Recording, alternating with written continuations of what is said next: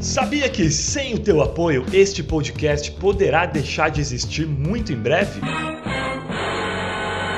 Pensando nisso, criamos a comunidade paternidade.doc, em que você, ouvinte, homem ou mulher, poderá se tornar membro especial para, além de contribuir com a sobrevivência do programa, ter acesso a regalias exclusivas que nenhum outro ouvinte tem. Isso mesmo! São diversos planos com valores a partir de R$ reais mensais, com recompensas que incluem participar como ouvinte da gravação de um programa para conhecer os bastidores, participar de sorteio mensal com prêmios sobre a temática relacionamento pais e filhos, receber os episódios inéditos antes de todo mundo, fazer perguntas por áudio aos convidados, ter acesso a uma comunidade secreta só nossa lá no Facebook, participar do nosso grupo de WhatsApp, onde interagimos sobre curiosidades, pautas e bastidores da produção de cada episódio, ter o nome citado ao término de cada programa e levar para casa uma máscara de pano com a marca do podcast. Não é demais? Então, se você acredita no propósito e seriedade do trabalho feito por mim, Fernando Giffer, aqui no paternidade.doc, não seja um ouvinte comum. Seja membro da nossa comunidade e fortaleça esse trabalho que, como você já sabe, é executado com muito profissionalismo e com a preocupação em agregar positivamente não só aos homens que já exercem suas paternidades de forma ativa, mas também inspirar e despertar reflexões naqueles mais dispersos e relapsos que, porventura, por qualquer motivo que seja, ainda não compreenderam a relevância de seu indispensável e insubstituível papel enquanto ser formador de caráter e educador social.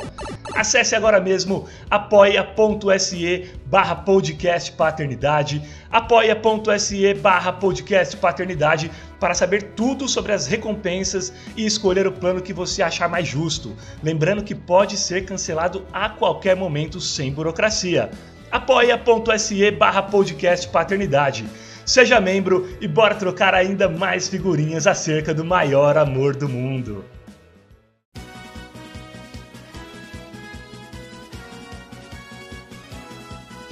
Começa agora, paternidade.doc com Fernando Kiefer.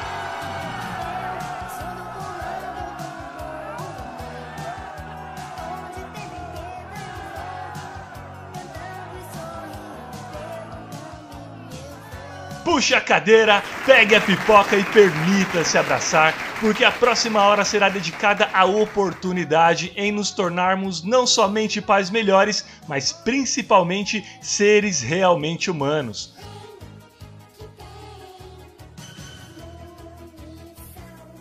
A pauta de hoje é como criar filhos em um mundo racista? E claro que eu, Fernando Giffer, papai babão da Laís, dentro do meu infeliz privilégio branco, estarei de novo na mera condição de um simples aluno que somente mediará o papo ao lado de um paizão que este sim tem total propriedade para falar sobre este assunto que é muito, muito sério e extremamente necessário.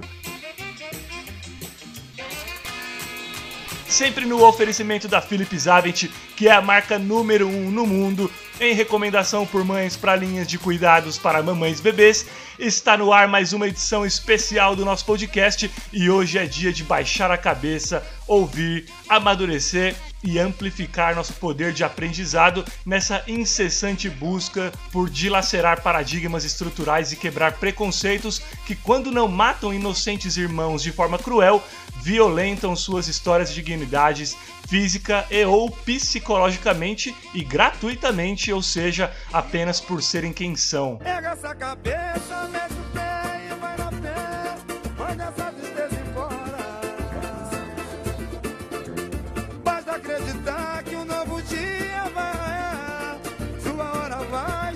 Não é segredo para ninguém que, como o próprio tema do episódio diz, o mundo é racista. Mas fazendo um recorte especificamente no que tange ao Brasil, o abismo racial ainda é uma das nossas principais vergonhas e problemas a ser discutido e combatido.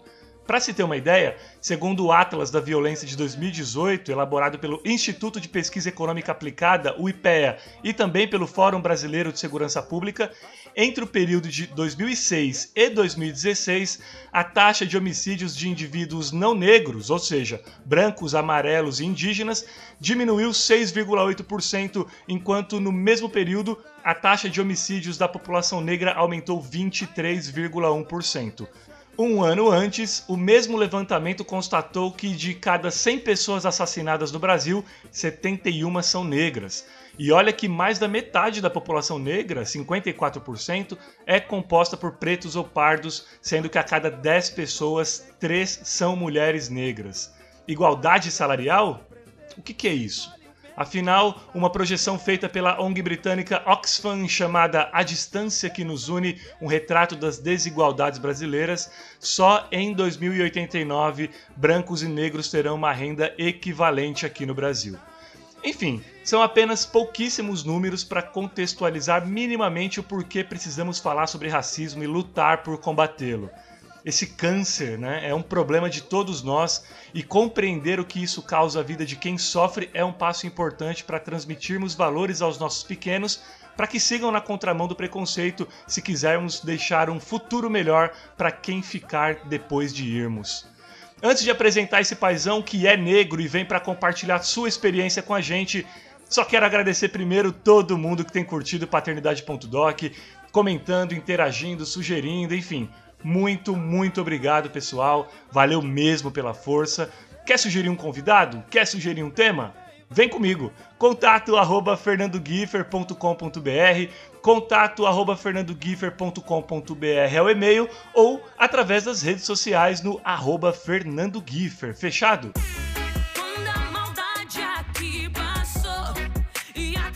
Fez abrigo Luz lá do céu me visitou e fez morada em mim Então vamos lá Papai Coruja das fofíssimas Maria Luísa, de 8 anos, e também da Lorena Cristina, de 5. Ele é engenheiro civil, empresário e hoje tem 42 anos. Com muita honra eu digo que é a vez dele. E a gente conversou bastante em off, já me tornei um grande fã da história desse cara. Enfim, já se tornou uma grande referência para mim, aliás, sem dúvidas. Senhoras e senhores, o maridão da Joyce Ribeiro, Luciano, Luciano Machado. Machado.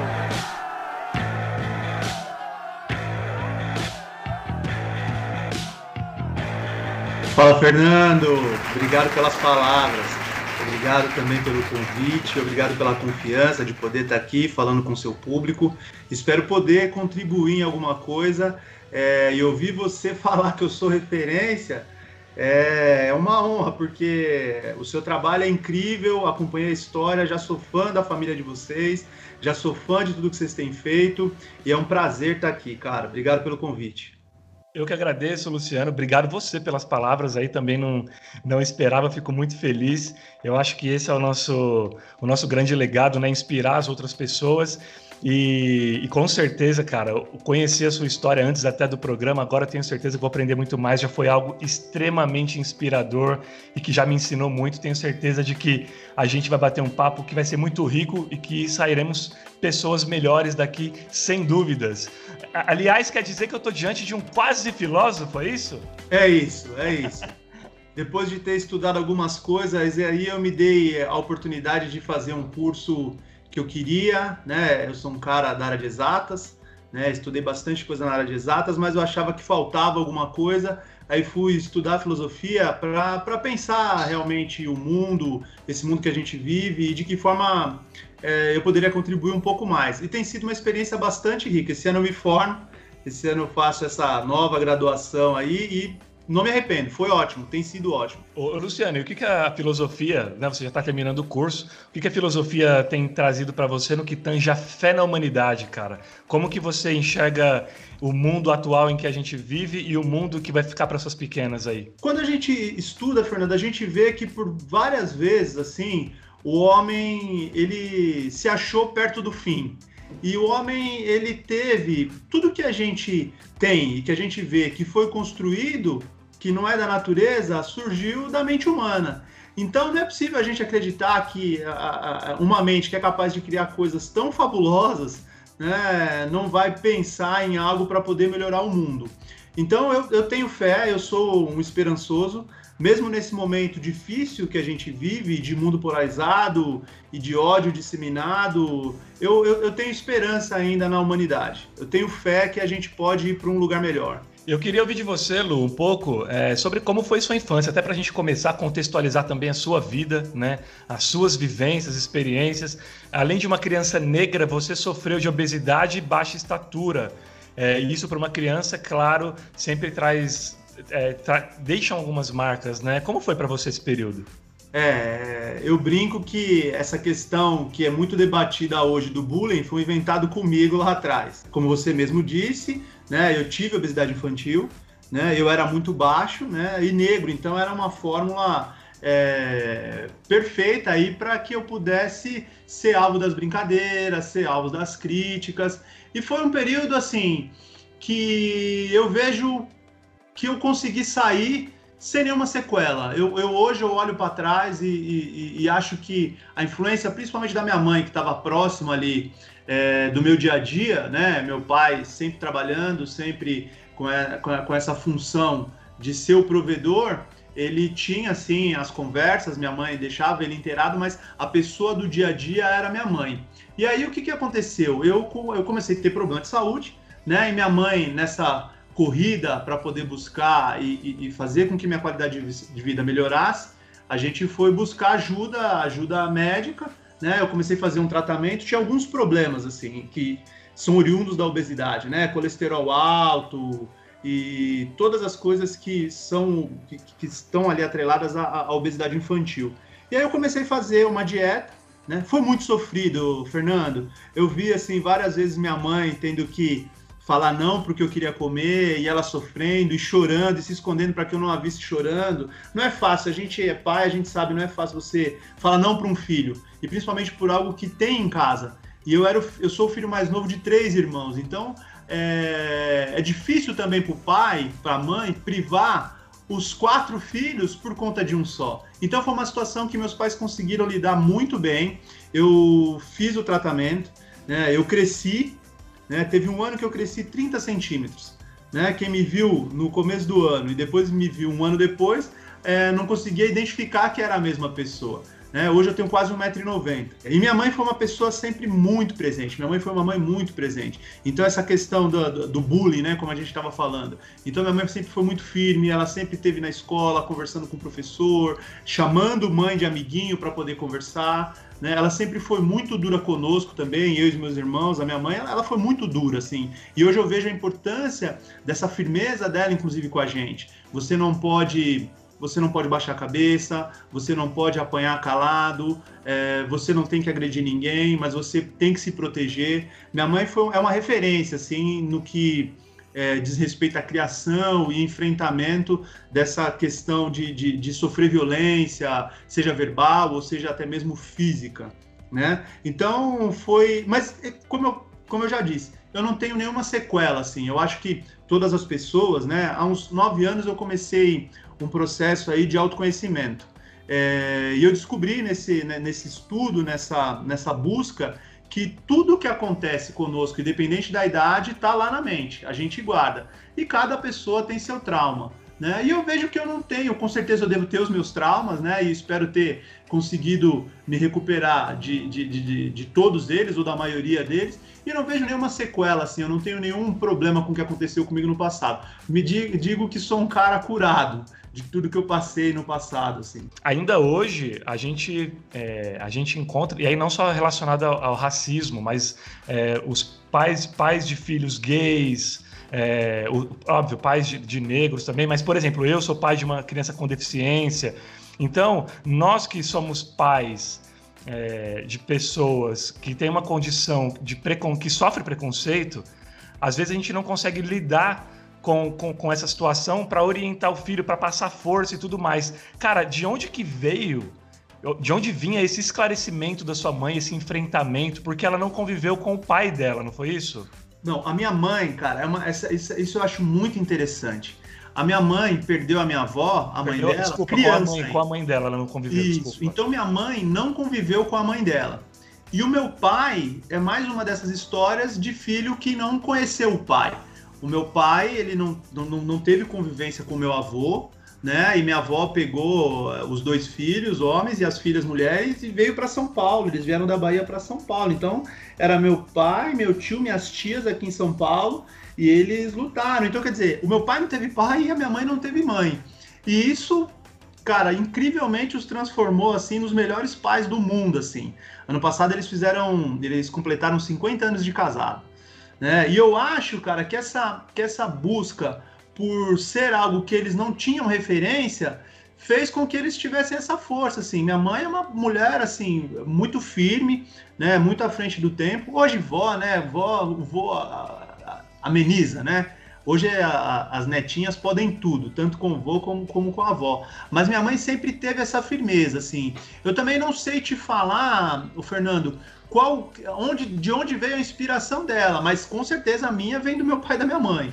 É, hoje, assim, quando eu penso na orientação para as minhas filhas, eu penso muito no que minha mãe fez comigo lá atrás e a forma que ela fez, porque eu acho que isso é um dos motivos pelo qual hoje eu não tenho nenhum ressentimento com o que aconteceu comigo né? Eu tenho entendimento. Ela sempre explicou, né? E é o que eu tento fazer com as minhas filhas também.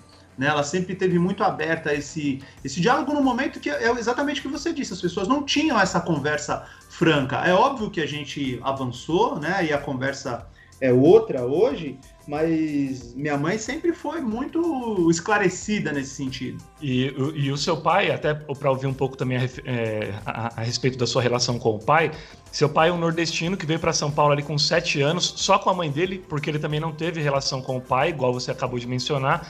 É, e, e, como foi a sua relação com ele? Assim, quais memórias você tem dessa, dessa relação, dessa referência paterna, Lu? Cara, eu, eu meu pai e minha mãe, eles já tinham três filhos, né? Eu tenho dois irmãos e uma irmã, mais velhos, todos mais velhos. E eles, incrivelmente, quiseram ter o quarto filho. Fui um filho desejado. Então, eu tive uma oportunidade um pouco diferente dos meus irmãos. Meus irmãos, com 12 anos, eles já estavam trabalhando com meu pai. A história do meu pai é: meu pai é, muito cedo começou a trabalhar, então pegou bolinha de tênis, é, virou servente de pedreiro, pedreiro, encarregado de obra, pequeno empresário, pequeno empresário da construção e chegou a ter uma empresa média. E aí meus irmãos, em torno de 12 anos de idade, já estavam trabalhando com ele, já estavam no escritório da empresa, já estavam trabalhando. Eu fiquei em casa com a minha mãe e com a minha irmã. Então eu tive essa oportunidade de ter uma criação um pouquinho diferente da dos meus irmãos, né? Então o meu pai comigo, a minha relação com meu pai, ela é uma relação completamente afetiva, assim. Então, meu pai fez, teve comigo uma relação que ele não teve com os meus irmãos. É, e é engraçado isso, porque é, no Brasil, né, a gente relaciona tudo com futebol, né? Eu sou o meu pai é São Paulino, eu sou o único em casa que é São Paulino também. Meus irmãos e minha irmã, minha mãe, é todo mundo corintiano. Então, até nisso, assim, eu tive essa proximidade maior com meu pai, de ter essa relação diferente das dos meus irmãos. Meus irmãos são extremamente próximos do meu pai, porque eles viviam com ele muito mais tempo do que com a, com a minha mãe, assim, a partir dos 12 anos, né? Mas minha relação com meu pai, assim, aquele um grude, assim, é muito engraçado quando a gente vê foto nossa, antiga, assim, eu tô sempre com meu pai, cara. Eu tô sempre com meu pai. E a, e, e, e a minha ideia, assim, é de que eu fui, eu tava o tempo inteiro com a minha mãe, mas se olha a foto, eu tô lá com meu pai. Então isso é engraçado. Então, a minha relação com meu pai foi muito próxima. Tudo que ele tinha em relação à diversão, ele me incluía.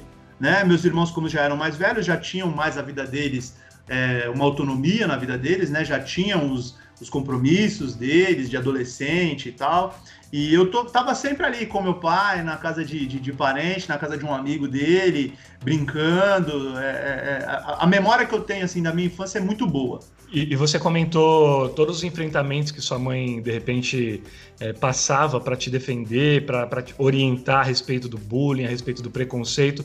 E como que era com o seu pai nesse aspecto? Como o seu pai lidava com preconceito? Como ele lidou, lidou com o racismo? O meu pai, cara, o meu pai, ele é um cara extremamente simples, assim. O meu pai, ele é um cara é, é, muito aberto. E ele sempre, cara, ele é interessante isso, assim.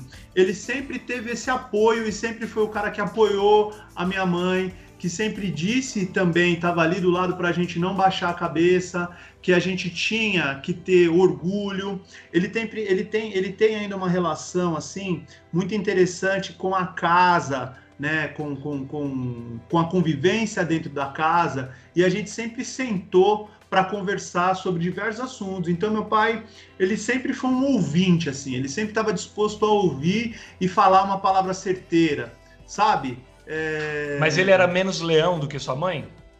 Eu acho que no sentido do enfrentamento, sim.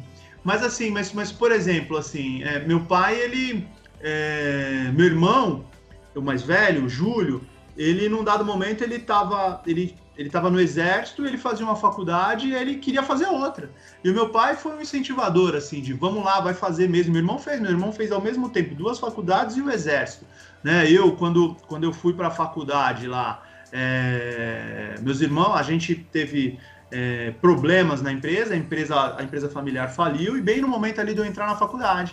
E aí meus irmãos achavam que eu não tinha que meus irmãos achavam que eu não tinha que fazer engenharia. Não, deu tudo errado, não tem que mexer mais com construção. E meu pai foi o cara que falou: oh, não, você tá afim de fazer, você vai lá, você faz, né? A gente vai te apoiar no que precisar, a situação tá difícil, mas vai dar certo. Então, meu pai, nesse sentido do enfrentamento, meu pai sempre teve dando suporte para minha mãe, mas no sentido de assertividade, de direcionamento de caminho, para onde a gente vai agora, o que, que a gente vai fazer, meu pai sempre foi esse cara, um pouco mais é, a temperatura um pouco mais amena, né? Mas um cara, mas não, mas não, sem passividade. Ele sempre foi ativo, ele sempre estava ali dando uma direção. Eu acho que isso trouxe um equilíbrio, Fernando.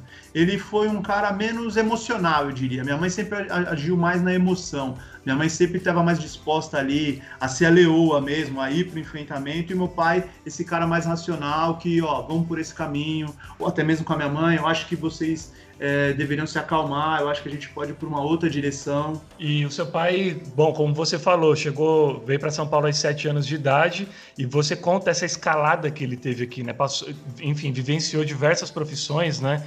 Uhum. Ele foi ajudante de pedreiro, pedreiro, catador de bolinhas de tênis, encarregado de obra, dono de pequena empresa. Ele, ou seja, e agora você também é empresário essa veia empreendedora, essa veia comercial é uma coisa que vem da, do seu lado paterno? Ah, sem dúvida, sem dúvida. Assim, a nossa história é, é muito, assim, me deixa muito honrado, assim, eu tenho muito orgulho do que o meu pai e minha mãe é, fizeram. Eles sempre é, tiveram na mente a ideia de que a gente precisava estudar. Tanto eu como os meus irmãos, a gente precisava estudar e foi assim que aconteceu. Todo mundo estudou, todo mundo se formou e eu, assim, desde quando eu vi meu pai, aquela era a minha referência, né, profissional eu queria ter uma empresa, eu queria é, poder fazer as coisas que meu pai fazia. E isso é interessante, né, Fernando? Hoje que a gente é pai, eu, eu sempre me questionei assim. É, será que eu vou conseguir resolver as coisas do jeito que meu pai resolve? Porque para mim meu pai resolvia tudo, cara. Eu achava impressionante, assim. Eu olhava e falava, pô, meu pai, que capacidade que meu pai tem de resolver. Então, sim, sem dúvida nenhuma, eu olhava para meu pai e falava, não, eu quero ser um empreendedor igual meu pai. Meu pai sempre foi esse cara, assim, de à luta, de não deixar a peteca cair, e estava sempre pensando em fazer alguma coisa diferente, em fazer algum. e sempre entrar numa empreitada, sabe? Sem dúvida nenhuma, esse foi meu pai. Minha mãe, ela sempre trabalhou, sempre apoiou, né? E aí, com 54 anos, a minha mãe entrou na faculdade. Minha mãe foi fazer uma faculdade mais tardia. E aí, o que, que aconteceu? Eu acho que isso a gente não conversou em off.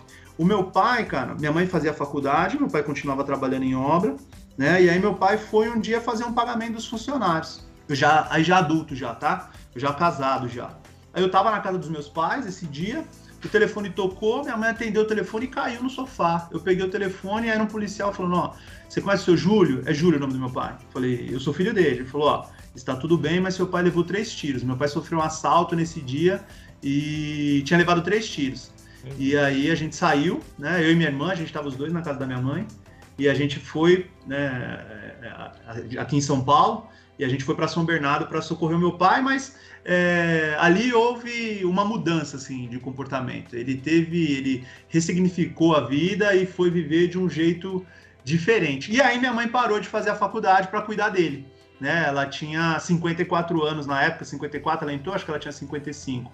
Mas é, ela tem essa vontade ainda. Eu sou incentivador, eu acho que ela podia voltar a estudar. Né? Era uma, ela estava fazendo pedagogia, eu acho que tem tudo a ver com ela. Assim. Eu, qual o nome do seu pai e da sua mãe, Lu? Meu pai é o seu Júlio e a minha mãe é a dona Aparecida, dona Cida. Dona Cida e seu Júlio, que completaram 50 anos de casado, nada menos do que as nossas palmas para vocês, porque isso realmente é digno de muitos aplausos. Meu beijo para vocês, viu? E que vocês continuem é, agora com os netinhos, né? Depois de criarem esses filhos maravilhosos aí, o Lu é uma grande prova de educação, de criação. E é engraçado, cara, você falou do, do, do, pai, né? Assim, poxa, o meu pai resolvia tudo, ele sempre dava a impressão de que estava tudo bem. E eu acho que essa é uma luta muito nossa hoje enquanto pais, né? A gente blindar os nossos filhos dos problemas e fazer chegar neles só aquelas coisas, enfim, é, chegar, não chegar as coisas ruins, né? E, uhum. e, pelo que você diz, o seu pai ele conseguiu fazer isso muito bem, o que também é uma grande virtude da paternidade e uma tarefa que não é para todo mundo, né, Lu? Não é não, não é não, cara, não é, não é mesmo assim. Agora que a gente está aí no front, né, cuidando das crianças, a gente sabe. Hoje eu olho e vejo quanta dor meu pai não sentiu sozinho, cara. Então, é, não é fácil não. Eu acho que tem um lado maravilhoso, a paternidade tem um lado maravilhoso que quem não exerce a sua função está perdendo uma oportunidade de de estar tá nesse lugar mesmo, que é o que eu estava dizendo do meu pai. Minhas filhas, cara, acham que eu sou o cara mais lindo do mundo, elas acham que eu sou o cara mais inteligente do mundo, e para isso é uma certeza na cabeça delas, cara, elas não têm nenhuma dúvida, né? É, tem, a gente brinca lá em casa, né? Quando acontece algo muito grave, por exemplo, se entra uma barata voando pela janela, por exemplo, elas dão um grito lá, falam, só chama o papai, só chama o papai. E isso virou algo assim, recorrente. Tem alguma... E o papai mata ou o papai tem medo? Papai, papai mata. ah, esse papai é o paizão, então. O papai, é, o papai aí, da Laís, ele corre. Não, não tem jeito, cara, porque a Joyce morre de medo. Então tem, é comigo mesmo, não tem outra opção. Se você não matar, a barata vira da família, então. Exatamente. exatamente, exatamente. E, cara, é assim, é incrível. Elas, elas acham que eu sou o máximo. E o cara que não vive a paternidade, ele perde isso, cara, porque isso é sincero, né? Como eu tava falando, tem muita gente, cara, que é, é, é, traumatizada na vida, né? A gente, eu, eu, por exemplo, eu sou um cara que tive meu pai, que é um cara incrível, tive minha mãe, que é uma mulher fantástica. Tem muito cara que não teve e ele replica isso. Mas ele perde essa oportunidade de estar tá lá, cara, e ver de forma sincera a, a estar colocado num lugar onde ele é realmente esse cara incrível, entende? Eu acho que isso é uma, é uma oportunidade que ninguém devia perder. Ninguém devia perder. E trazendo agora um pouco para sua paternidade, ter filho sempre foi um sonho? Então, eu, como eu disse no começo, eu fui um filho desejado, né? E minha mãe, assim, ela me fez para ela. Né? Então sempre tive com a minha mãe, eu sempre fui muito cuidado para minha mãe. Nesses momentos difíceis, eu tava ali com a minha mãe do lado e aí meu pai cuidando de mim, me dando dentro do que dentro da, dentro da nossa dificuldade ali familiar, tudo que eles podiam a gente tinha. Então, o que que aconteceu? Eu, quando eu tinha 12 anos, meu irmão teve o primeiro casamento e nasceu minha primeira sobrinha, que é a Maessa. A Maessa, cara, foi assim, é, eu adoro criança, mas amor, assim, por criança, a Maessa foi meu primeiro grande amor, assim. Ela tinha... É, eu tinha 12 anos, né? Ela é 12 anos mais nova do que eu. E ela tava comigo para todo canto, cara. Tudo que eu fazia, ela tava comigo durante muitos anos. Num dado momento, o casamento do meu irmão não deu certo. E num dado momento, ela morou com a gente.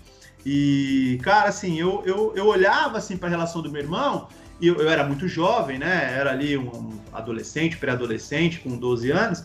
E eu falava, tem algumas coisas que eu não, que eu não concordo aqui no que eles estão fazendo, mas era uma criança nem opinar naquilo. Mas eu sempre pensava, eu falo, não, quando eu tiver uma criança que for minha, vai ser diferente. Então, quando eu tinha 12 anos, eu já, eu já tinha essa ideia, eu queria ter uma criança para mim, eu sempre quis ser pai. Eu sempre tive essa ideia de casar e ter filhos, sempre, sempre. Quando eu conheci a Joyce, no primeiro dia que a gente se conheceu, né? Eu me interessei por ela, né? É óbvio. E aí eu comecei a achar também que ela estava interessada por mim. Eu falei, opa, peraí, tá? Esse negócio tá. Será que eu vou dar essa sorte aqui? E aí, cara, no primeiro dia eu já falei, né? Eu pergunto muito sobre sonhos para as pessoas, né? E com a Joyce não foi diferente. Perguntei, Joyce, qual que é seu sonho? E ela foi muito específica. ela me disse: Eu quero ser jornalista. Né? Ela trabalhava numa assessoria de imprensa na época. Ela já tinha se formado, ainda estava estudando, ainda estava na faculdade. Né? E ela falou: Eu quero trabalhar na TV, apresentando jornal em TV aberta. Né? Eu falei, nossa, que loucura isso. Uhum. Essa é mais doida do que eu. Se ela tiver afim, é aqui mesmo que eu vou embarcar. Né? Numa época que a gente só tinha Glória Maria na TV. E aí ela me perguntou qual era o meu sonho. E aí eu falei, falei, não, quero casar, quero ter filhos, quero ter uma empresa. E ela falou, nossa, que diferente, né? Um menino querer ter filho. Eu falei, não, aqui é isso que eu quero. Porque também, Fernando, é o seguinte, já tinha que se entender ali, né? Na, na largada. Né? É esse o caminho, beleza? Eu, e, e, é um acordo que a gente não assinou no papel, mas é um acordo desde o primeiro dia. Eu sabia que ela ia entrar nessa jornada, né? De trabalhar, de ser jornalista, e eu sei que não é fácil, você é jornalista, sabe melhor do que eu, né? E para trabalhar na TV. Mas ela, em algum momento, teria que estar tá ali disposta também a ser mãe, né? Será? Tô afim, é isso? Não era, não estava nos planos dela, mas ela ela abraçou e a gente tem aí realizado os sonhos, temos vivido os nossos sonhos. E, e, você é um homem mais sensível por ter convivido muito com a sua mãe? Ah, cara, demais. Eu acho que isso fez toda a diferença na minha vida, assim. Eu, eu vejo que eu tenho uma sensibilidade diferente, assim, tomando meus irmãos como parâmetro, né? Principalmente quando a gente era mais jovem. Hoje você já, já é todo mundo, né? Passou, depois que passou dos 40, não tem mais diferença, né? Entre eu e meu irmão mais velho são nove anos. E mas durante muito tempo, assim, cara, eu fui tido como o chorão, como o cara que qualquer coisa chora, né? E assim, eu, eu tava sempre ali do lado da minha mãe, a gente conversou muito, então eu pratiquei muito essa coisa da escuta, sabe? Então eu sou um cara que falo bastante, mas eu gosto de ouvir, eu, eu sempre me interesso pelos assuntos, eu, eu, eu, gosto de saber o que a pessoa está me falando. E eu acho que isso veio desse convívio com a minha mãe e com a minha irmã, de estar tá ali com elas o tempo inteiro, de estar tá do lado delas o tempo inteiro, né? É uma característica, as mulheres têm mais essa sensibilidade da conversa, de poder ouvir o outro, né? E eu acho que eu herdei isso, na, na realidade eu aprendi com elas um pouco disso. Lu, bora para a pergunta de um milhão de dólares? Vamos.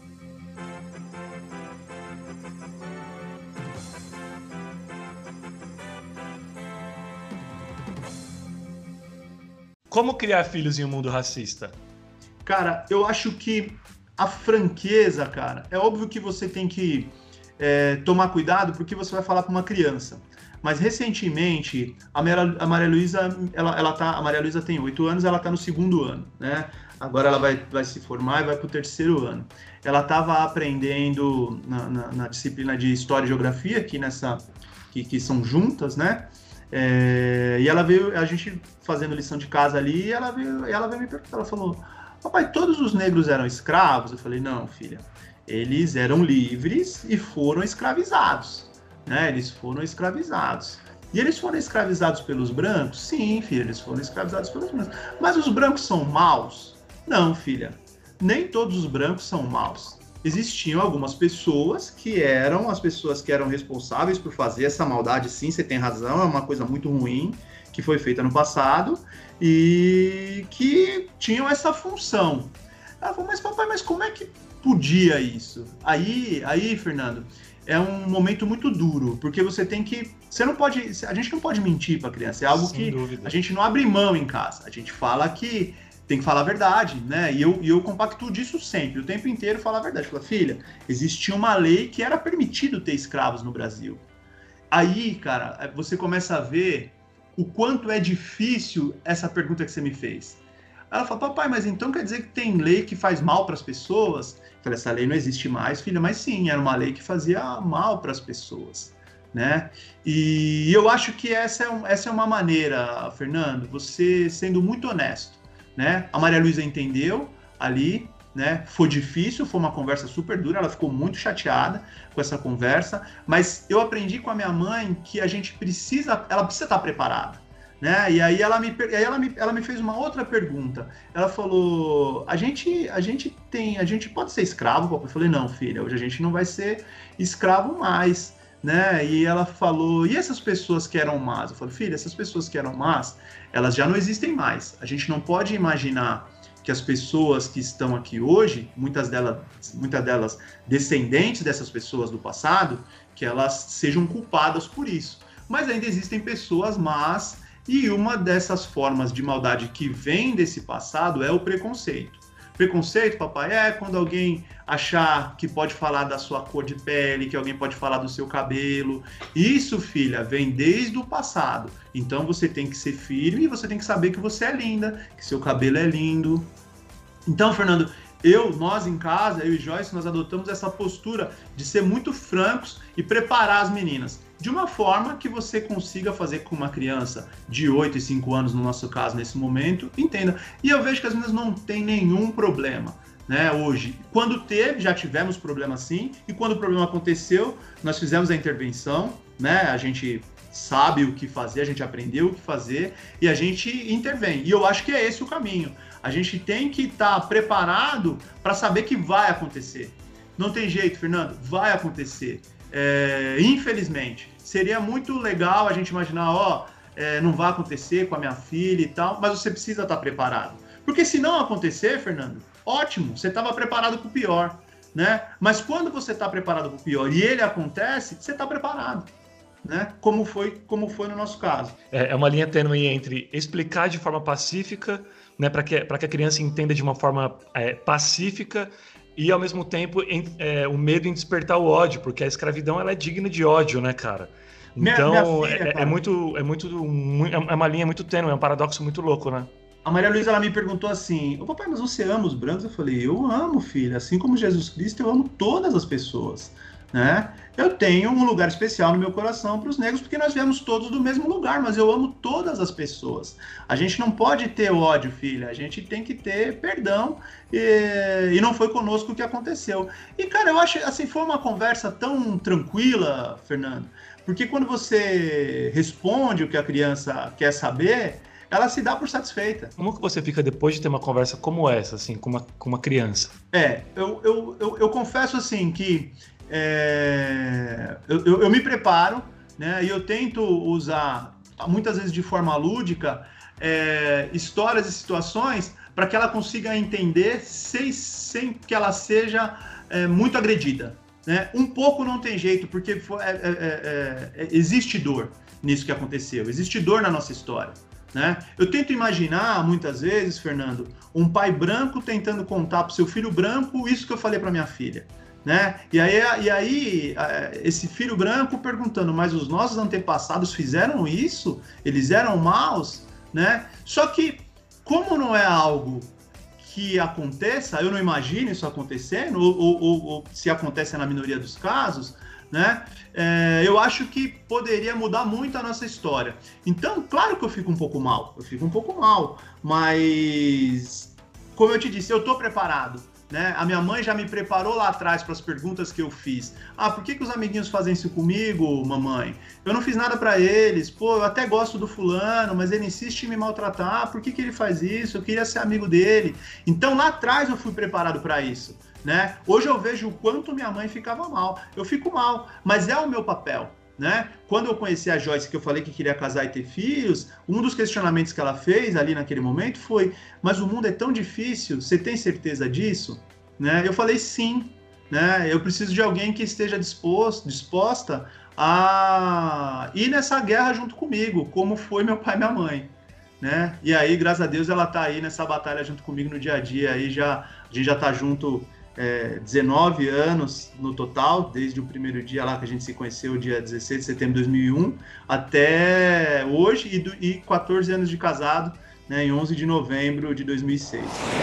Você sabia que a Philips Avent é a marca número 1 um no mundo em recomendação para a linha de cuidados para mamães e bebês? É isso mesmo. Philips Avent está ao lado dos pais nessa incrível jornada da paternidade. E nessa jornada, a amamentação é um dos momentos mais importantes e muitas vezes mais desafiador também. Por isso, há mais de 35 anos, Philips Avent desenvolve soluções que agregam tecnologia e inovação a fim de ajudar os pais a suportar o desenvolvimento saudável de seus filhos. Philips Avent está presente em cada fase desde a gestação até os primeiros anos do bebê, fortalecendo os vínculos e levando praticidade para o dia a dia com seus pequenos. Mais do que uma marca, uma amiga de verdade para o momento mais importante da primeira infância dos nossos filhos, o aleitamento materno. Acesse loja.philips.com.br e conheça toda a linha desenvolvida especialmente para o bem-estar do seu maior amor do mundo.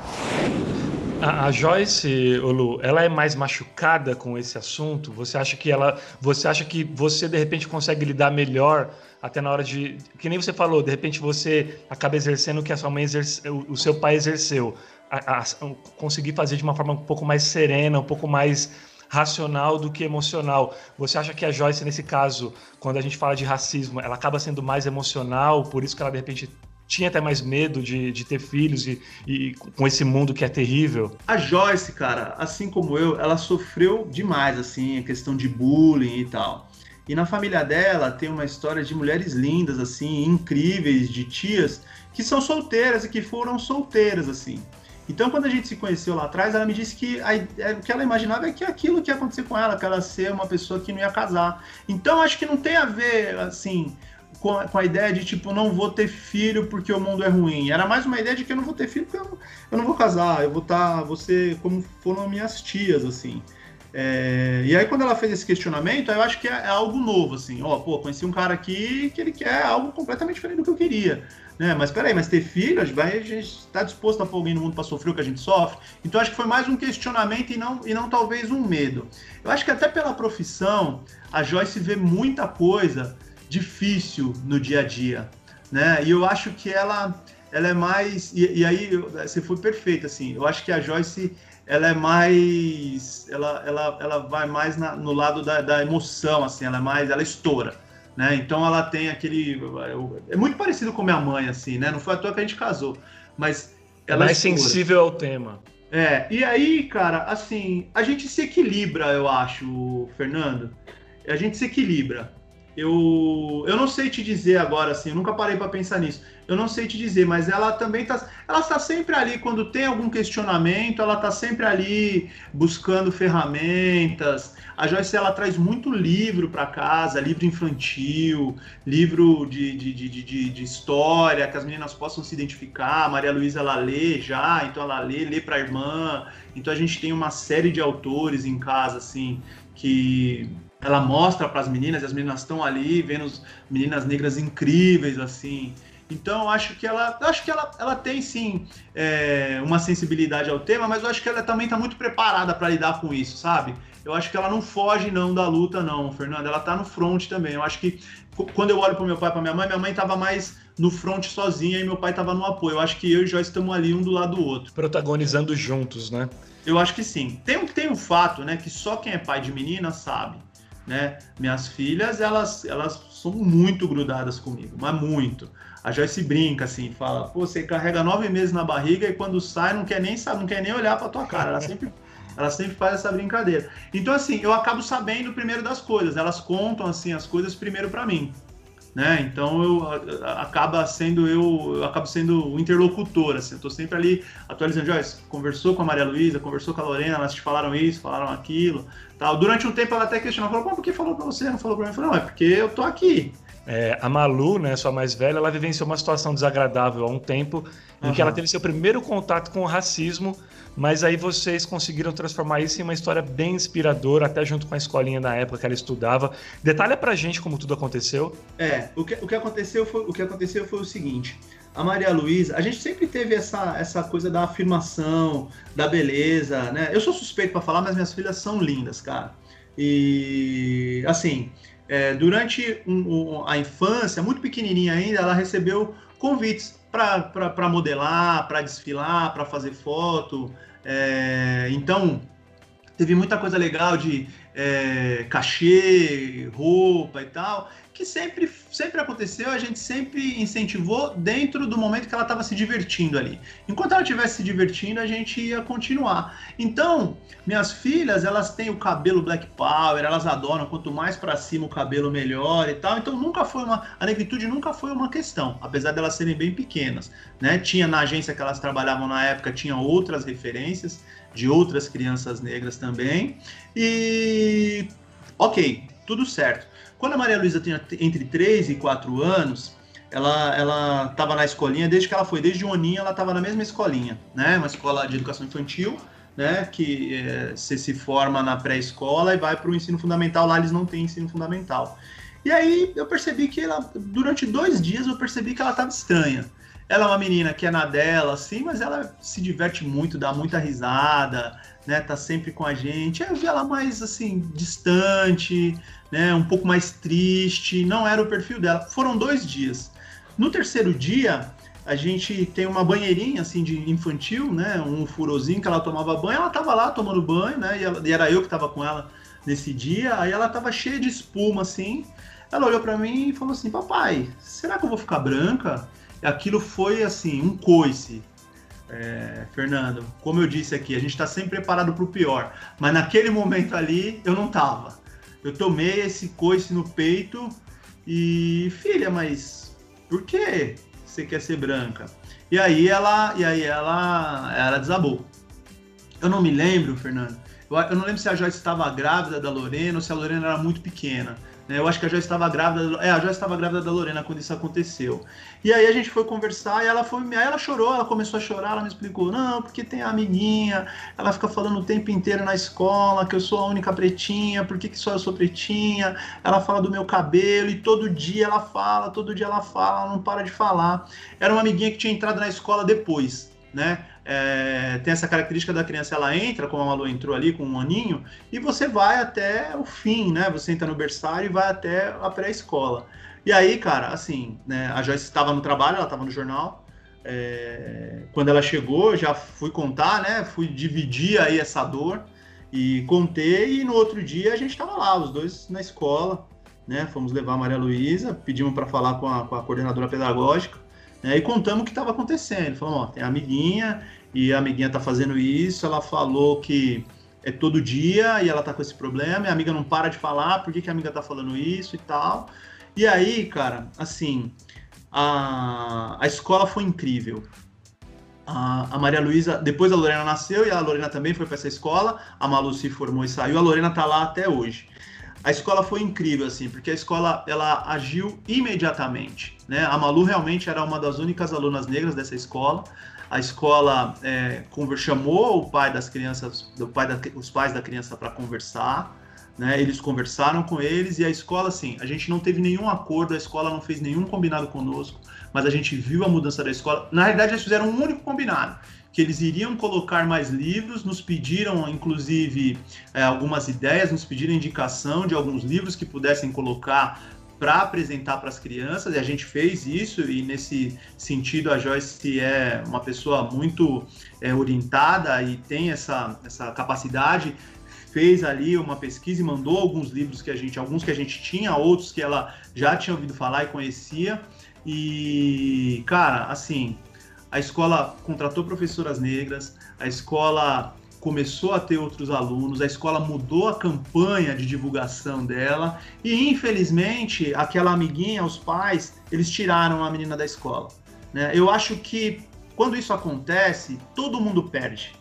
Todo mundo perde. Era uma oportunidade que eles tinham de, de repente, melhorar ali, né, entender, e aí eu não sei o que aconteceu, mas eles optaram por sair da escola. Né? É óbvio que quando eu penso na minha filha, eu, eu, eu, senti que ela ficou protegida. Mas o que vai ser dessa criança? Né? Se ela tem ali 3 anos, 4 anos de idade e ela já tem esse comportamento, o que vai ser dentro do desenvolvimento dela? Né? Então isso eu, isso eu acho que dentro desse episódio foi triste por conta disso. Mas em relação à escola, cara, a escola mudou, o perfil da escola mudou, tem vários alunos negros na escola hoje, é óbvio que é minoria, né? A gente, quando a gente pensa em escola particular ainda, é, é algo que não é todo mundo que pode né? Não é algo que todo mundo tem condição, mas a escola trouxe através da mudança de comportamento da escola, ela trouxe outras pessoas que se interessaram em levar os filhos ali para aquela escola, pessoas, é, famílias negras que têm filho, os filhos lá hoje. Então, eu acho que é, é esse também, Fernando, respondendo sua pergunta lá de trás, como criar, eu acho que você precisa ser ativo. A gente não esperou nenhum dia. A gente, no primeiro momento que a gente teve oportunidade, no outro dia, sete horas da manhã, quando a escola abriu, a gente estava lá. Eu acho que não dá para esperar, é algo urgente, você tem que agir.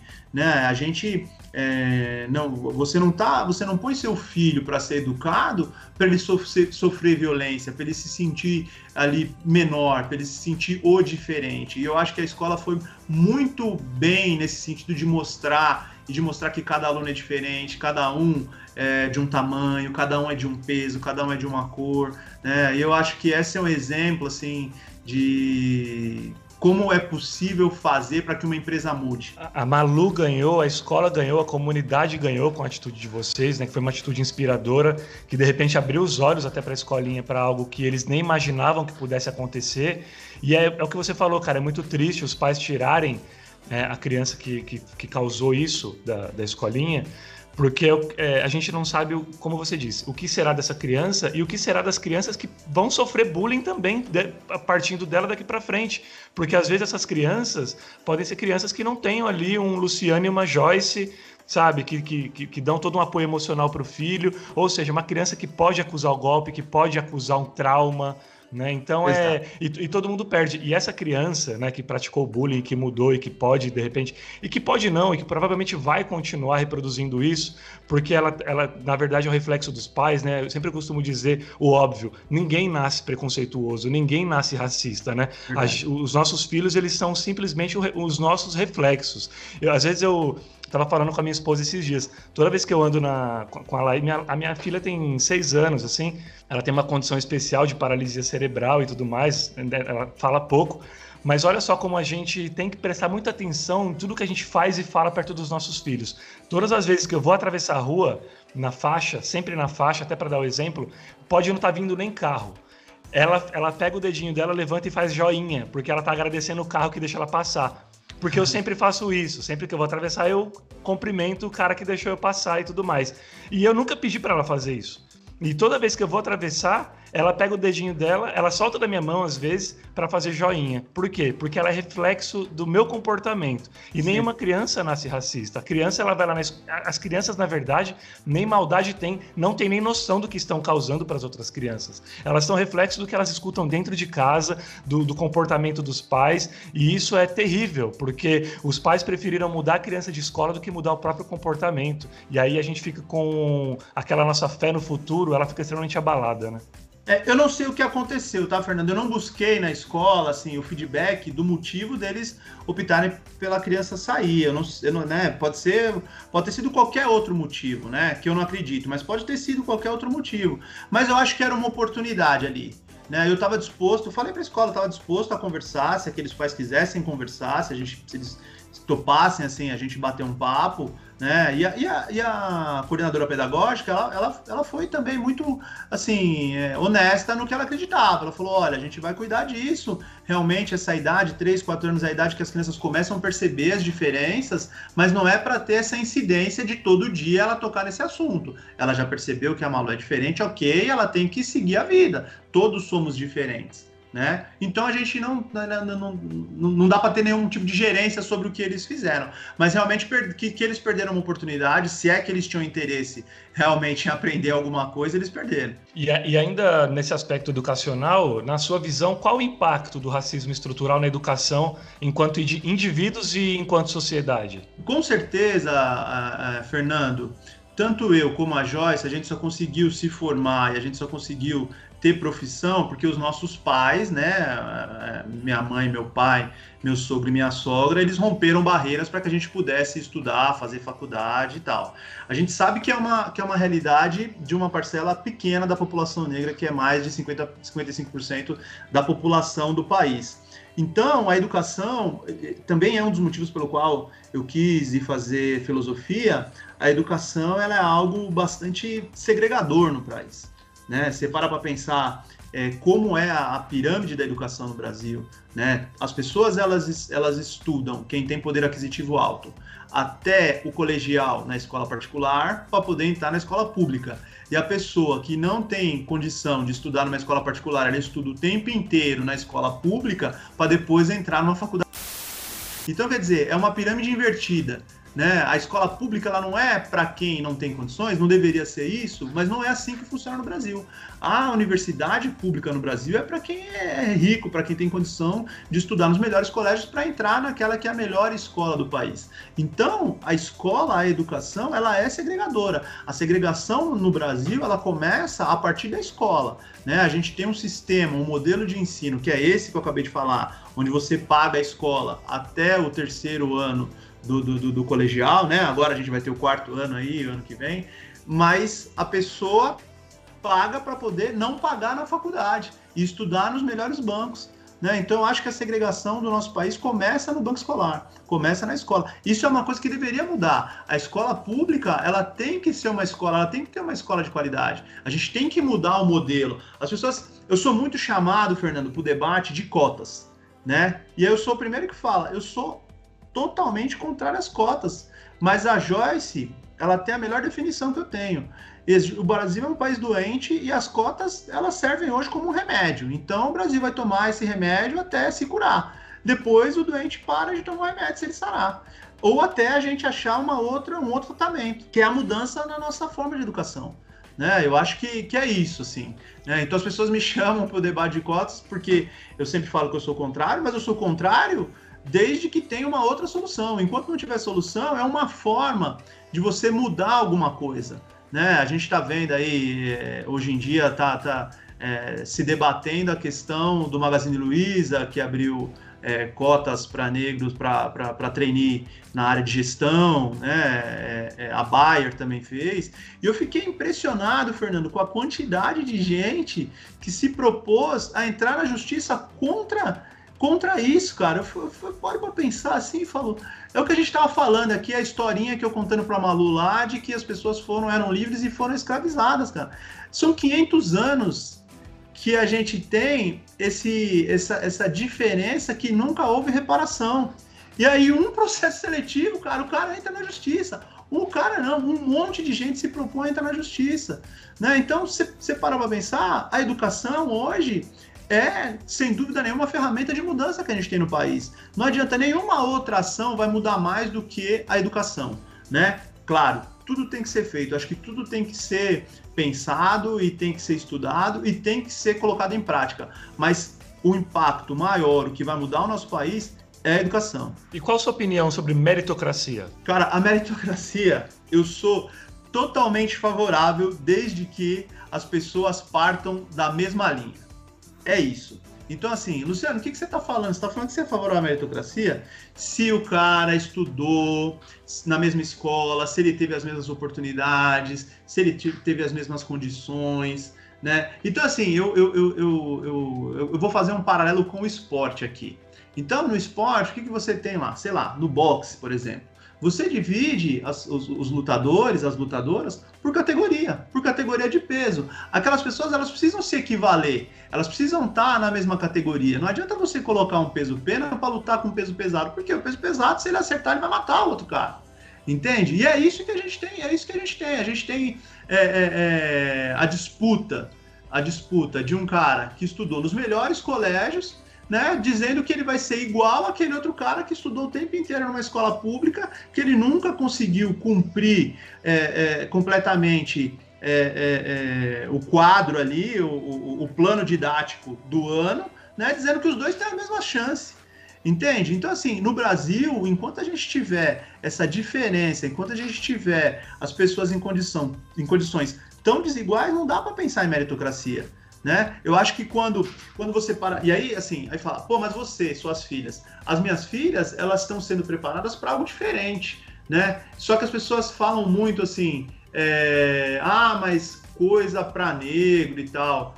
Quando a gente pensa, por exemplo, nas cotas da universidade, minhas filhas estão fora, porque a cota para a universidade ela não é só é, uma questão de raça, ela é uma questão social e de raça. Então não adianta, por exemplo, minhas filhas elas estão fora da cota, porque para você poder participar das cotas, você tem que ter estudado em escola pública, que não é o caso das minhas filhas. Entende? Então eu acho que a meritocracia ela é algo que não dá para ser discutido no Brasil. Quando você pega dentro de uma empresa, eu trabalhei, eu tive é, a oportunidade, Fernando, de trabalhar em algumas multinacionais. Então, quando você pega dois caras lá que chegaram num cargo é, gerencial para uma vaga de diretor, esses caras se equivalem, entende? Só que você nunca tem um negro ali naquele lugar. Por quê? Porque o negro não consegue chegar até lá, entende? Então, assim, a meritocracia ela é válida só para quem teve igualdade de condição. Para quem não teve, cara, não dá para a gente discutir isso no país. Não dá. Isso aí é para quem não quer abrir mão do privilégio, é privilegiado e se sente desconfortável em pensar que ele pode perder aquele privilégio, né? Ele pode olhar e falar assim, pô, mas peraí, mas amanhã esse cara pode querer a minha vaga. Né? Então, não, nós temos que ser contra isso. Eu vejo dessa forma, Fernando. Ô, ô, Lu, para você, faltam políticas públicas mais eficazes no combate ao racismo? Cara, assim, a gente tem uma lei contra o racismo, né? Durante algum tempo as pessoas me perguntam: você acha que existe racismo no Brasil? Se não existisse racismo no Brasil, a gente não precisava de uma lei, né, contra o racismo. Eu acho que o que falta é punição, Fernando. Eu acho que o que falta é punição. Eu acho que as pessoas elas estão, elas são descrentes o racista ele não acredita que ele vai ser punido, ele não acredita nessa lei contra o racismo, então ele tem a tranquilidade de entrar na internet, ofender alguém, de xingar alguém na rua, de agredir, igual eu vi uma matéria ontem de um rapaz que estava passeando com o cachorro dele, vieram três ou quatro rapazes e o agrediram, xingando é, ele por conta de, é, da cor da pele, por conta da opção sexual. Então eu acho que assim, o que acontece é a impunidade né? Porque se a lei que a gente tem ela for aplicada, eu acho que ela já é suficiente para que as pessoas vejam que não tem nenhum sentido é, é, é, continuar sendo racista, continuar com práticas racistas. Ô, ô, ô, você sente falta de maior representatividade negra na arte, assim, no cinema, na literatura, na televisão? É, e qual, e qual o é, significado da representatividade para o negro? Eu acho que nunca, eu acho que nunca esse, nunca essas questões foram tão debatidas, né? A gente teve um Oscar aí onde teve uma série de é, manifestações dos artistas negros por não ter nenhuma indicação e a mudança ocorreu no Oscar seguinte. É, eu e Joyce, nós somos, é, nós fomos crianças que a gente não tinha brinquedos é, com representatividade negra, não tinha. Tem um fato muito interessante, Fernando que aconteceu faz pouco tempo, cara. Tem um desenho, eu não sei se a Laís assiste muito desenho, imagino que sim, eu acredito que sim. Né? Eu acredito que sim, não. Ela assiste porque eu vi ela fantasiada de Ladybug, então com certeza ela assiste. Sim. Mas tem um desenho que é a Princesa Anela. Você, você conhece essa princesa? Não, não, não conheço. A Princesa Anela, cara. A Princesa Anela, o que, que ela é? Ela é uma princesa negra, de uma família negra, né? Inclusive, minhas filhas acham que o pai da Anela sou eu, eu só precisava deixar o bigode para ser ele, ele é o rei. Né? que legal. E aí a Nela, além de ser uma princesa, ela também é um soldado. Que quando acontece algo difícil, ela se transforma em um soldado e resolve os problemas, né? Quando vai acontecer um problema lá, ela fala que o coração dela brilha. Então ela vai lá e resolve os problemas. E minha filha mais nova tem certeza absoluta que ela é nela. Né? A gente depois Legal. até te, te compartilha contigo algumas fotos com dela. Com certeza, vou mostrar para Laís esse desenho, com certeza. É, é. Ele passa na cultura e ele passa um pouco antes do jornal que a Joyce apresenta. E aí, a Lolo, que tem cinco anos, ela estava assistindo a nela e na sequência entrou a Joyce no jornal. Aí a Lolo falou assim: Papai, a Nélia e a mamãe estão na cultura, na TV Cultura. Ela fala TV Cultura. Na TV Cultura, né, papai? Eu falei, é, ela falou, tem pretinha na TV Cultura. Então, Fernando, eu acho que essa pergunta que você me fez, quando a minha filha se enxerga ali, ela tem certeza que ela é nela, e na sequência ela vê a mãe e outras crianças que olham para Joyce, que estão ali assistindo desenho e vê para Joyce, elas se enxergam ali.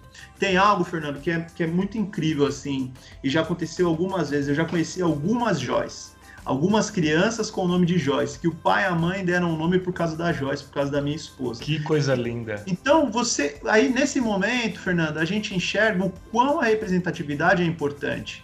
Né? Eu vi há pouco tempo uma menininha bem pequenininha assistindo o jornal e vendo a Maju, isso viralizou na internet, e ela falando, ah, o meu cabelo, ela olhando pro cabelo da Maju e falando, olha o meu cabelo. A Maju até recebeu a menina depois. Então, quer dizer, a representatividade é muito importante né? É muito importante. Na minha casa, assim, Fernando, as bonecas, tem uma maré de boneca negra e são minhas filhas que escolhem, né? Tem boneca branca também, porque elas não, elas são crianças e a gente evita, como você disse, disseminar o ódio. Não é a intenção, a gente não tem ódio, o que a gente tem para dar é amor em casa.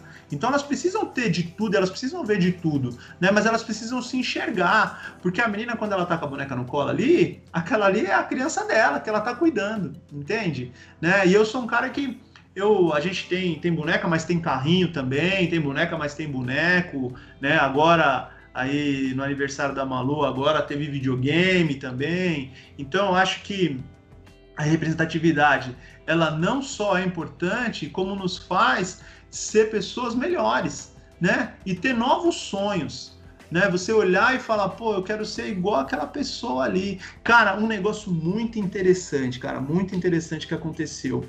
É... Quando começou a pandemia, é... tava rolando Big Brother. Tava rolando Sim. Big Brother. E aí, cara, a Maria Luísa começou a assistir o Big Brother, cara. Aí teve um dia assim que eu tava, eu tava passando assim no corredor para pro meu quarto, a Maria Luísa tava no espelho assim, mudando o cabelo e pondo o cabelo para cima. Eu falei, mano, o que você tá fazendo? Ela falou, tô fazendo o cabelo igual da Thelma, porque agora eu vou ser médica. Olha Isso, cara, responde o quanto a gente precisa de representatividade. Uma mulher negra que tá ali, médica, faz com que minha filha tenha esse pensamento. Porque uma criança ela não vai pensar nisso sozinha, ela precisa de gatilhos, ela precisa de referência. E, e você comentou dos brinquedos, que elas, né, vocês conseguem encontrar bastante, enfim, bonecas negras e tal. Você acha que falta ainda artigos para criança, é, para as crianças negras, até na, nas embalagens dos produtos? Eu, eu, escrevi um artigo há um tempo atrás, vou até publicar ele no podcast, vou, vou, eu vou gravar ele, que ele se chama Cadê o Papai nas Embalagens? Uhum. Na verdade, eu faço toda uma reflexão por trás, né?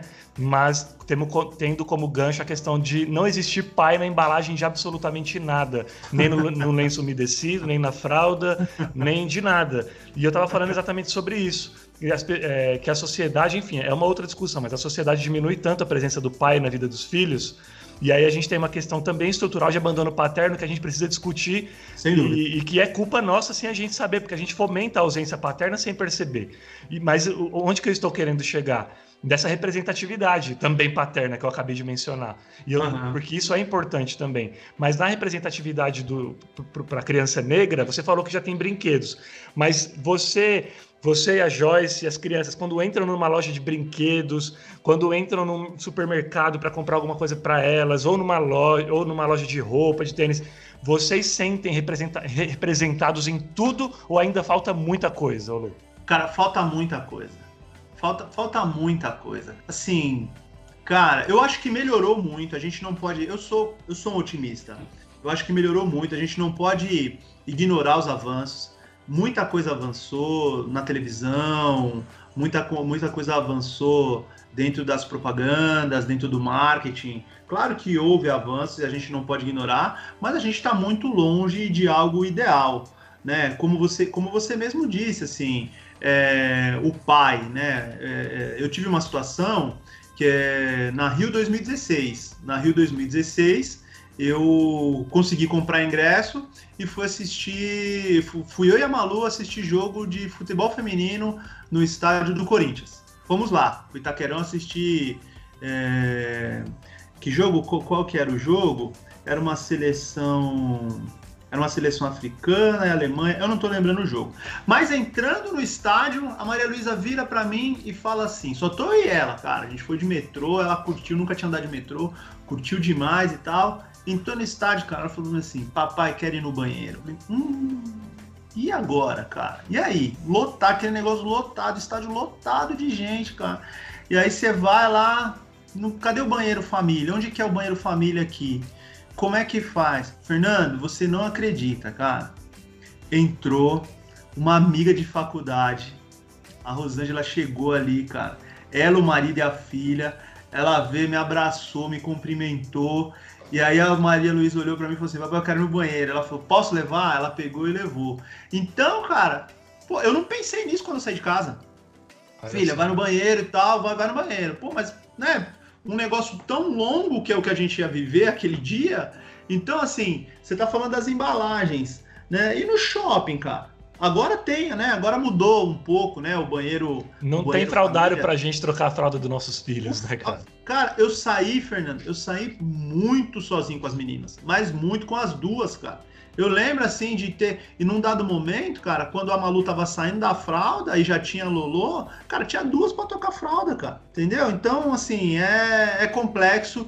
Eu acho que falta muita coisa, falta um caminho, é um caminho distante a, a gente poder chegar num, num ponto de melhoria, é um caminho longo a ser percorrido ainda, né? Volto a dizer, é, muita coisa melhorou, né? A gente aconteceram avanços, né? Mas eu acho que em termos de representatividade a gente tem muito que caminhar ainda, tá? Agora, já sendo adulto, o racismo ainda é parte do seu dia a dia? Cara, o, eu vou te falar assim, muita gente, muita gente questiona. É, ah, o racismo ele não é racial, ele é só social. Eu posso te dizer que, que quando você é, ascende socialmente, tem muita coisa que ela vai ficar camuflada. Tem muita gente que tem muita gente que engole o racismo por conta de você ter uma posição social um pouco melhor. Mas ele existe. Ele continua existindo. Né? A gente vê todos os dias. Né? A gente vê todos os dias. Eu tive oportunidades na vida e eu acho que a minha carreira profissional ela deslanchou é, quando eu trabalhava num banco. E quem me deu uma grande oportunidade no banco foi uma diretora canadense. Ela era canadense, cara. Eu acho que ela não estava. Eu acho não, ela não estava tão contaminada com as estruturas racistas que a gente tem no Brasil, né? E ela Bom, esse cara tem futuro e ela me deu oportunidade. E aí, cara, isso é um negócio interessante. Ela me, a partir do momento que ela me deu oportunidade, eu comecei a dar resultado pro banco, não, é um caminho sem volta. Não tem mais volta. Porque esse cara tá dando resultado aqui. O que, que a gente vai fazer com ele? Ué, deixa ele seguir.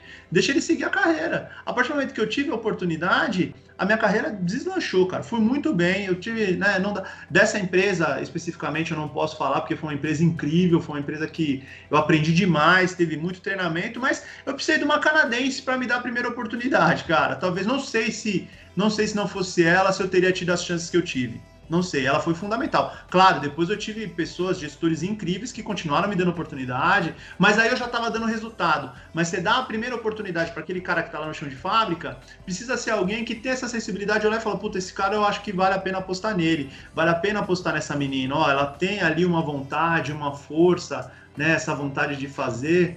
Então eu acho que é, existe sim é, o racismo na, na, na eu, eu, eu, encontro todos os dias, mas a ascensão social ela dá uma camuflada em algumas coisas. Em outras não. Em outras não. Tem gente que faz questão de ser racista em qualquer situação. Cara, eu sei que é, essa que eu vou fazer agora é uma pergunta complicada, até porque a Joyce, a sua esposa, também é jornalista de TV aberta, mas recentemente a gente teve uma declaração da Glória Maria, né, dizendo que tudo agora é racismo, chegou a chamar de mimimi, enfim. E isso dividiu algumas opiniões, né? Alguns uhum. concordaram, outros disseram que ela enfraqueceu a luta. Queria saber de você, o que, que acha dessa declaração dela e desse momento em que muito tem se falado né, sobre racismo? É, eu, eu, já, eu já usei a Glória aqui como exemplo, né? Quando a Joyce tinha o sonho de fazer o que ela está fazendo hoje, né? De ela tá vivendo esse sonho que ela teve no passado. E a Glória, por inúmeras vezes, ela, ela sofreu racismo. Né? Eu acho que aquela fala da Glória, eu, eu, eu, eu, olho para a Glória e, ve, e, me vejo também nessa situação de negro único, né? de você ser o único na escola, você ser o único na faculdade, você ser o único na empresa. É, e você enfrenta muita coisa, é, e eu enfrentei muita coisa, Fernando, é, às vezes calado, às vezes fazendo cara feia, mas tendo que engolir a seco uma piadinha que você não gostou, muitas vezes indo para o enfrentamento, né? Muitas vezes indo para o enfrentamento. Tem momento que tem momento que a sua honra tem que valer mais do que aquele emprego. E várias vezes isso aconteceu comigo. falei, não, pô, não tô, eu não tô aqui, eu não ganho dinheiro para a empresa, porque é isso mesmo, você trabalha para uma empresa para dar resultado, eu não ganho dinheiro para a empresa para ninguém ficar me ofendendo, né? Então eu olho para o que a Glória falou e entendo tudo que ela passou e eu não posso desmerecer a luta dela. Né? Eu entendo ela ali nessa questão de ser a negra única, de estar tá ali falando, porque o Fernando, eu vou falar para você assim, não é uma coisa agradável mesmo de falar, não é, mas é necessária, mas é necessária. Então, assim, eu não tenho, eu não, eu não me vejo numa condição de criticar a Glória por uma fala única dela, né? Ela já, ela já usou lei para poder se defender de racismo, ela já foi muito, ela já passou por muita coisa na televisão. Então, assim, eu, eu, eu olho, eu vejo o que ela falou, mas eu vejo ela, ela, ela, ela falou muitas vezes sobre o racismo de outras formas. Né? Então ali não, não é, é, é o pessoal hoje tem, tem fala assim, ah, passando o pano. Eu não estou passando o pano porque a Glória falou, não. Eu acho que ali ela poderia ter se expressado de outra forma, porque realmente não é fácil você tocar nesse assunto, por mais necessário que ele seja. Óbvio que seria muito mais legal, Fernando, a gente estar tá aqui falando, cara, do ressignificado que você deu para sua vida com a Laís, com a sua esposa, cara, e que tá fazendo esse trabalho tão incrível, né? E outras coisas legais da paternidade. Mas é necessário a gente falar do preconceito que a Laís vai enfrentar, do preconceito que a Maria Luísa já passou, que a Lorena vai passar. É necessário. E isso não é legal Né? Então eu vejo dessa forma a fala da Glória. Né? Mas eu não posso, em nenhum momento, a, a, mulher que foi inspiração, que talvez se ela não existisse, se ela não tivesse enfrentado as lutas dela, a Joyce não, não seria o que ela é hoje, talvez a Joyce não existisse e tantas outras, não dá para falar que ela não é importante ou que ela ou que ela não. É, como é que você disse da luta? Que ela enfraquece a luta. Não dá para falar isso. Ela foi muito importante. Ela foi uma pioneira. Durante muitos anos foi só ela. Entende? Então eu vejo dessa forma. Luciano, no, no segundo episódio aqui do podcast, eu abordei com dois pais o tema machismo e masculinidade tóxica é, na infância. Uhum. E em como lidar com isso na criação dos pequenos, enfim. Em um determinado momento, o meu parceiro Anderson Bola, pai da Sila Sofia, que é negro da periferia, ele uhum. deu o seguinte depoimento. Ó, ó, ouça só. Infelizmente, o racismo ele existe, né? É, que nem já aconteceu, eu estudei numa escola aqui no centro de Guianás, 25 de janeiro, e, cara, quando eu entrava na sala, a galera cantava umas músicas bem racistas mesmo, né, cara? Fica até estranho cantar isso aqui, né, cara? Mas, cara, é, eram umas coisas, eram umas ofensas assim, cara. Ninguém sentava do meu lado, cara, porque eu era o, o preto sujo da, da sala, né? Então eu, é, eu passei por um bom bocado, né, cara? E aí hoje em dia, cara, eu falo pra minha filha: ninguém pode falar assim com você. Se falar assim com você, você chama a diretora da escola liga, ela tem celular, liga um 90, liga para mim que eu vou chamar a polícia, nós vamos processar, nós vamos fazer, nós, isso é crime, entendeu? Então a gente tenta passar uma visão, né, de que, que isso existe, né, das dificuldades também que ela vai enfrentar por ser uma menina negra da periferia, né? E cara, a gente tenta fazer, tenta passar uma visão para ela ser uma pessoa mais forte, né, cara? Para ela não não sofrer aí na mão dos outros, né, cara? Porque uma hora ou outra eu não consigo colocar uma, uma redoma de vidro, assim, né, o entorno dela. Ela vai ter que passar pelo racismo, né, cara? Ela vai enfrentar aí algum dia na vida dela uma situação e a gente sabe, né? Eu não vou estar com ela pro resto da vida, ou 24 horas, não moro com ela. Então eu tento passar as mais coisas possíveis, assim. Por isso até eu, eu, eu fico até meio assim, de tanto pegar no pé, falar, falar, falar. Tem horas que a gente deixa até esse, esse lado do, do carinho, do afeto. Eu tento demonstrar o carinho, o afeto para ela, passando uma visão de vida o quanto antes, né? Porque a gente nunca sabe, né, cara, o dia de amanhã, se a gente vai estar tá aí junto com ela ou não.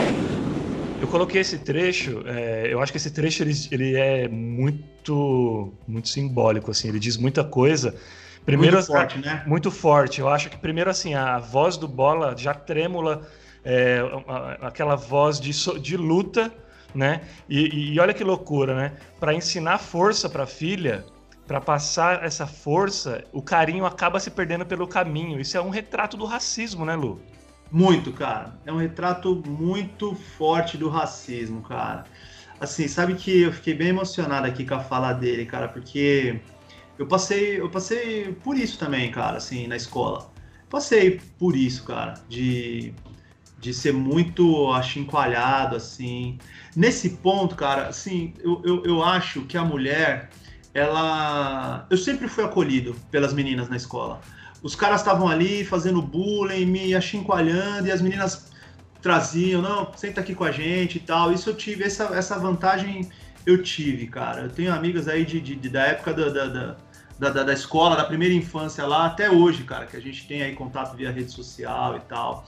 Mas eu, eu cara, eu lembra que a gente estava lá no começo da nossa conversa que falou assim que minha mãe e minha irmã conviver com elas me trouxe uma sensibilidade diferente. Sim. Eu acho que nesse ponto, cara, eu tenho, é, eu tive esse, essa oportunidade assim diferente da do Bola, porque ele tá completamente certo, cara ele está completamente certo. Nós temos que fazer as nossas crianças serem fortes. E isso também é triste, Fernando, porque é muito duro você imaginar que você vai pôr uma pessoa no mundo que você quer criar da melhor forma possível, mas desde o primeiro momento você tem que fazer com que ela seja forte. Pera, primeiro ela é criança.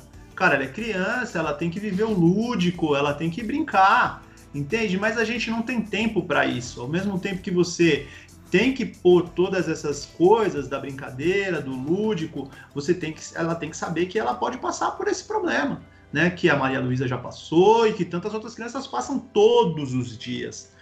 Então, eu, cara, assim, sou eu que cozinho em casa, né? Na pandemia, mais ainda, né? Porque eu tô lá em casa, a Joyce trabalha essencial, vai trabalhar todos os dias, então as meninas estão comigo lá em casa, né? E é um momento muito divertido, o momento do cozinhar. É um momento que elas estão ali, a gente se diverte muito, cara. Eu não perco nenhuma oportunidade com as minhas filhas, cara. Eu brinco com as minhas filhas demais, cara. A gente dá muita risada, cara. A gente tá ali e, como eu disse antes, né, cara, elas acham que eu sou incrível, cara. Eu tô ali, eu aproveito o máximo possível. Então, eu, eu mostro a força, cara. Eu tento mostrar para ela a força que elas vão precisar ter por, por um outro lado né? Eu tento mostrar por um outro lado, porque o meu pai, cara, ele também foi um cara e é um cara muito amoroso, né? Como eu tava, como eu tava te falando, meu pai levou três tiros e depois, cara, a vida do meu pai, você olha assim, ele é amor puro, cara. Pensa num cara amoroso que para. São sete netas. São sete netas. Ele teve três filhos homens não tem nenhum neto. São sete netas. Cara, a vida dele são essas meninas, cara. Ele para tudo para ficar com as netas e liga para as mais velhas, né? Eu tenho uma, a minha sobrinha primeira tem 30 anos, né? E aí tem três que estão na faculdade, tem duas, é, tem três que estão na faculdade agora. E, cara, então assim, eu não tive essa essa coisa da dureza, porque meu pai não foi assim, né? E eu tive o privilégio também de ter meu pai o tempo inteiro lá do lado. Então eu entendo perfeitamente o que o Bola tá falando, eu concordo com ele, mas eu, eu, eu tento andar de uma outra forma, porque não, eu não sou assim. Entende, Fernando? Eu não, eu não sou esse cara. Eu não sou esse cara, esse cara durão, esse cara firme. Não, eu sou o cara que chora, bicho. Né? Eu sou o cara que ouvir a voz dele tremer já me faz ficar emocionado aqui de me identificar com o que ele tá falando, entendeu? Então eu nem, eu nem consigo ser esse cara, entendeu, Fernando? Mas eu vejo todo dia. Esse cara é um cara do meu convívio todos os dias. Né? Eu acho que a gente. É, é, a gente tem. A gente tá. A gente, homem, né? O sexo masculino, a gente tá perdendo espaço, cara, e isso é bom.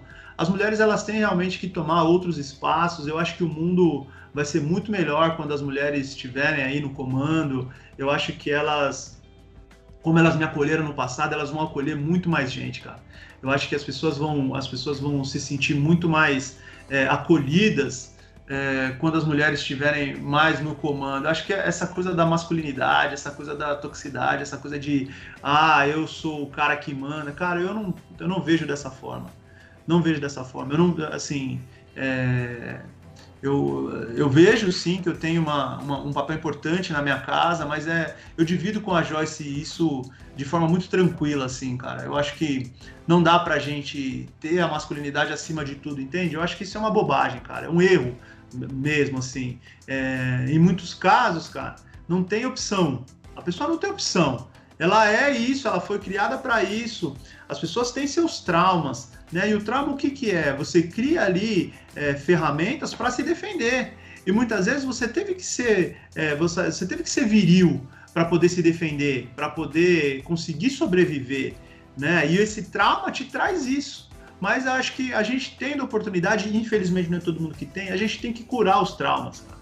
A gente tem que tirar isso da frente. É, como eu disse, mesmo tendo passado coisa semelhante que o Bola disse aí, eu hoje, cara, assim, eu, eu amo as pessoas, cara. Eu acredito, que eu já disse isso, eu acredito na humanidade. Eu acho que vai ter gente aí que, que, que vai pensar. É, é, é a mente humana ela é muito brilhante pra gente ter o ódio como princípio de, de, de, de, de tudo, sabe? Que é o que eu vejo hoje. Né? Ah, a pessoa pensa diferente de mim, eu a odeio. Ah, a pessoa é, não quer votar no cara que eu voto, eu a odeio. Ah, o cara. Pô, eu acho que não é, eu acho que esse não é o caminho. Onde a gente devia, deveria ter riqueza né, de discussão, de debate, a gente tem ódio ali sendo disseminado, uma pessoa querendo acabar com a vida da outra, cara. Isso não faz nenhum sentido, né? E aí, voltando aqui para esse lado da, da, da, masculinidade tóxica, cara, é algo que eu luto todo dia, cara. Porque às vezes a gente é e não sabe, né, Fernanda? Às vezes você tá sendo e não tá vendo, né?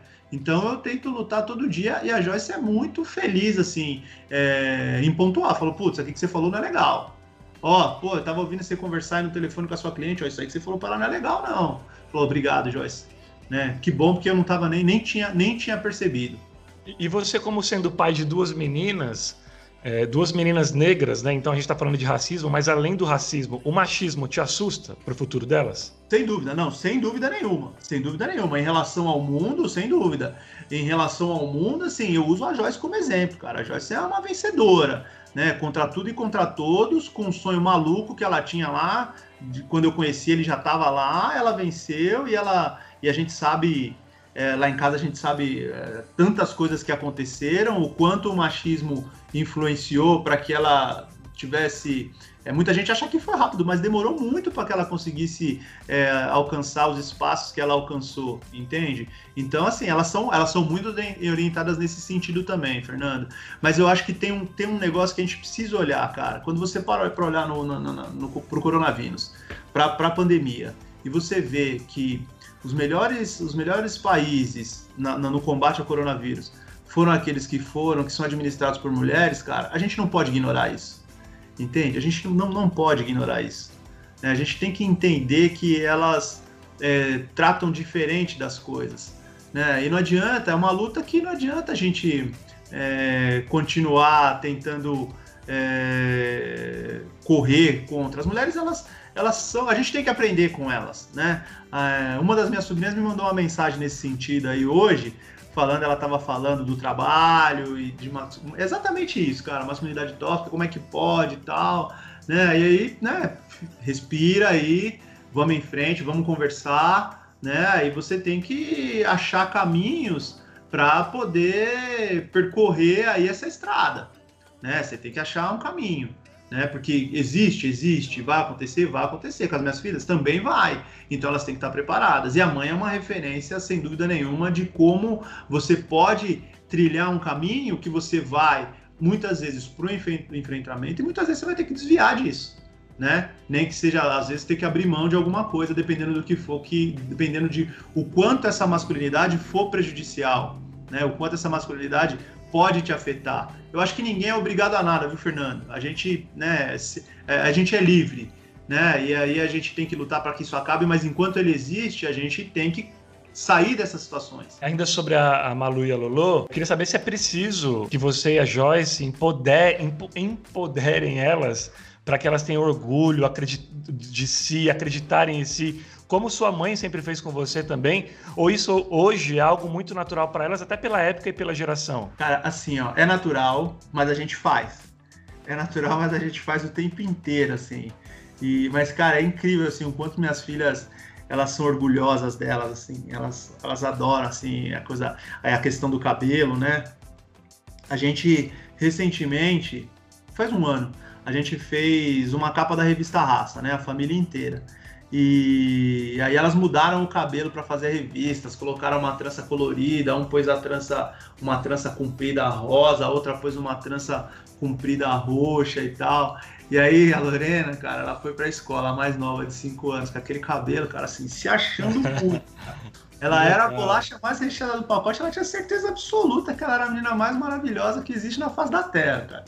E aí, cara, a Joyce me mostrou no grupo das mães as amiguinhas que quiseram fazer o cabelo igual, cara. Olha que legal. Aí uma mãe colocando uma fita colorida no cabelo e tal, perguntando pra Joyce onde é que foi que você fez a trança, porque se eu não levar essa menina lá, ela vai enlouquecer. Então, a gente faz o tempo inteiro essa coisa de reafirmar, de mostrar para elas o quanto elas são lindas, de o quanto é, elas são belas, e ninguém pode fazer com que elas sejam menores do que elas são, a não ser que elas permitam, a gente já faz, já isso hoje. Com a Malu, que já tem oito anos e que tem um entendimento grande, dá para falar de forma mais aberta. Com a Lolo, a gente vai usando mais essa coisa do lúdico.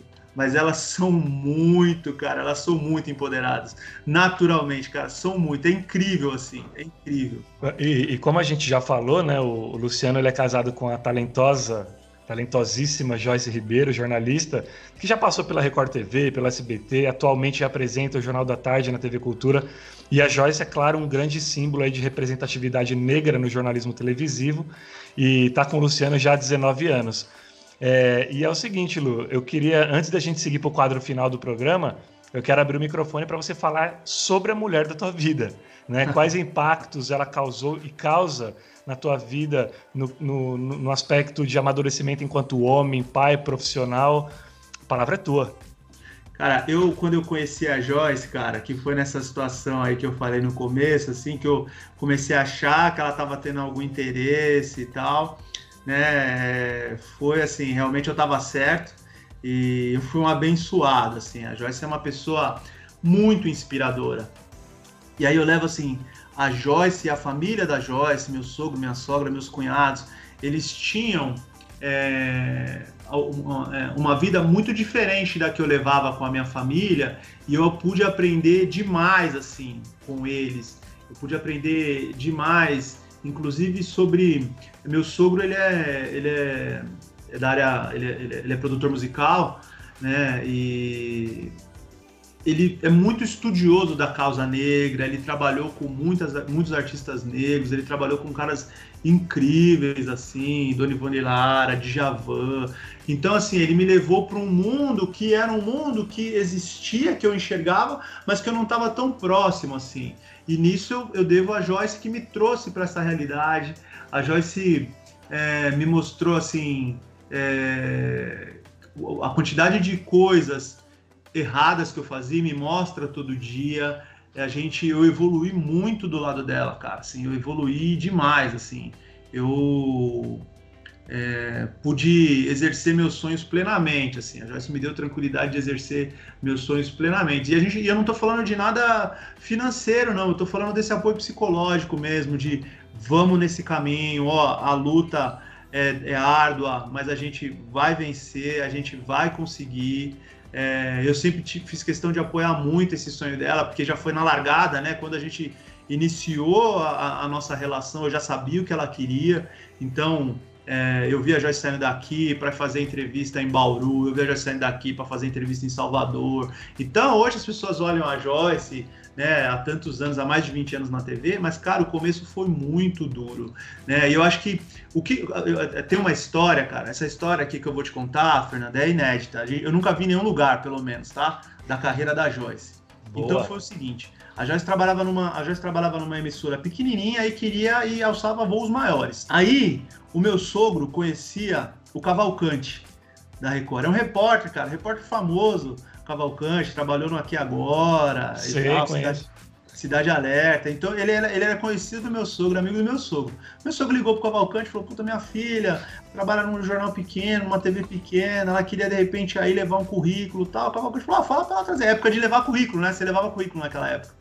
Fala pra ela vir aqui trazer um currículo tal, eu bato um papo com ela. E aí ela encontrou com o Cavalcante, cara, na porta da, da porta da Record.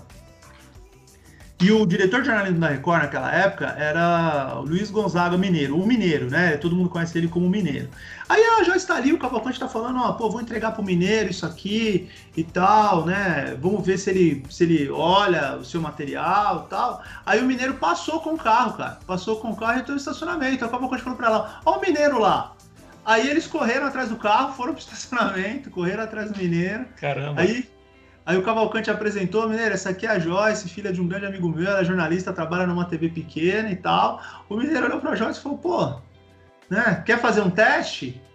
Né, quer vir fazer um teste? Tá aqui seu material, vou olhar seu material. Não, ele falou, vou olhar seu material. Ele olhou o material e falou pra Joyce, vem fazer um teste. A Joyce fez uma, foi, a Joyce foi um dia, correu atrás dele num estacionamento, no outro dia ela foi, fez o teste, no terceiro dia ela tava trabalhando, cara. Que então, assim, demais. Assim, é esse tipo de inspiração que eu vejo na Joyce, essa pessoa que literalmente corre atrás, que foi atrás. Né? Eu não sei, eu nunca vi ninguém falando sobre isso, mas foi assim que ela entrou no Record. Foi assim que ela cavou a primeira oportunidade dela. Né? Ela foi lá, já não tinha nada, cara. Não tinha nada, não teve nenhum. É, o que tinha é o Cavalcante que apresentou o Mineiro, mas que também era um funcionário da empresa, entendeu? Não tinha, não foi algo que é, um privilégio, ah, meu, meu, meu, é, meu tio que é o diretor, ou meu pai que é o diretor de outra área. Não, nada disso, cara. Foi lá, correu atrás, o cara fez o teste, achou que ela era talentosa e ficou lá na empresa durante vários anos, se eu não me engano, cinco anos. Então a Joyce é essa inspiração, cara, que eu olho e que me fala todo dia, todo dia tem uma palavra de conforto para me dar. É, não tem sido, né? A gente não, não, não, tem não temos tido dias fáceis nessa pandemia, né, Fernando? Então, ela chega e me apoia e calma, vai dar tudo certo, vamos seguir por esse caminho. Então, essa mulher incrível aí que eu tenho é, o privilégio de ter do lado. pra gente ir lá pro nosso quadro final, essa pergunta aqui é, vai, vai gerar um beliscão para você na hora que a Joyce ouvir. É, a Mirella vem quando, hein, Luciano? Ô, louco, meu! Ela vai ficar brava mesmo. Ela vai falar, pô, não acredito que ele falou isso, cara. Sabe que, assim, é, aí pro pessoal que tá ouvindo a gente, né? Aí a brincadeira que o Fernando fez é que a gente. É, eu tinha planos de querer ter mais, mais filho, né? Mais filha, no caso, porque eu falo que eu só sei fazer menina, então eu queria ter mais uma. Mas, Fernando, é, a gente estava falando da, da, da, masculinidade, né? E, e, o homem, ele é ainda muito beneficiado, né? Na nossa, na nossa sociedade. É, o trabalho que a Joyce faz é muito complexo engravidar, né, cara? Você ficar é, um tempo fora, seis meses fora e voltar, né? Se é que volta. Então, por exemplo, os últimos, quando a Joyce, né, é, nos últimos cinco anos da Joyce no SBT, né, as nossas duas filhas nasceram, a Joyce estava no SBT. Ela teve lá a licença maternidade da Lorena e, de, e, e, antes tinha tido a licença maternidade da Malu. Então, quer dizer, nos últimos cinco anos ela tinha ficado fora um ano do trabalho, né? E depois ela foi e depois ela foi dispensada, né? Ela saiu, né? Mas tinha chegado o momento realmente ali no SBT de, de sair, já a gente já sabia disso. Mas é difícil, cara. E a gente a gente desistiu, né? A gente não vai ter, é, pelo menos é, não é, é, é biológico, a gente não vai ter mais filha né? Que seria o nome já está até escolhido, seria a Mirella. Então, a Mirella, a Mirella pelo menos de, de, de forma biológica, ela não vem. Né? Aí, né, a gente tem que agora é, é, é avançar aí na vida para ver se a gente vai é, ter filha adotiva e tal. Então, estamos pensando nisso. Furo de reportagem aqui no paternidade.doc, hein? Daqui a pouquinho tá lá no TV Fama já, Joyce, ok, ok. É verdade. Ribeiro, vem mais uma por aí, Mirella. A Joyce vai me matar. Mas ela vai matar você primeiro. Vai, com certeza ela vai, ela vai brigar comigo. Você me arrumou uma confusão. Chegamos então ao quadro final do nosso programa que é uma tradição aqui do Paternidade.doc e que tem emocionado muita gente, porque representa um momento bem especial. Hora dela! a cápsula, cápsula do, do tempo. tempo.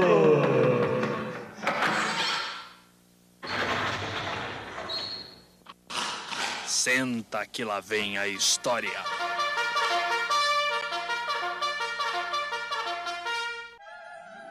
Bicho, agora você vai gravar uma mensagem para as tuas filhas, para que elas possam ouvir no dia em que você não estiver mais aqui vivo neste plano espiritual. Então, Lu, você sabe que depois da tua partida, ao longo da, ao, é, ao, longo da vida, elas passarão ainda por muitos momentos de alegria, felicidade, euforia, mas também de medo, angústia, apuros, enfim. Pensando nisso, o que você gostaria de dizer naquele instante em que elas procurarem pelo teu colo, pelo teu ombro e não mais os tiverem fisicamente? Você pode gravar uma mensagem só para as duas ou gravar uma mensagem para cada uma delas, fica a teu critério. Luciano, a palavra é tua, em primeira pessoa. Se esqueça de tudo ao teu redor, valendo.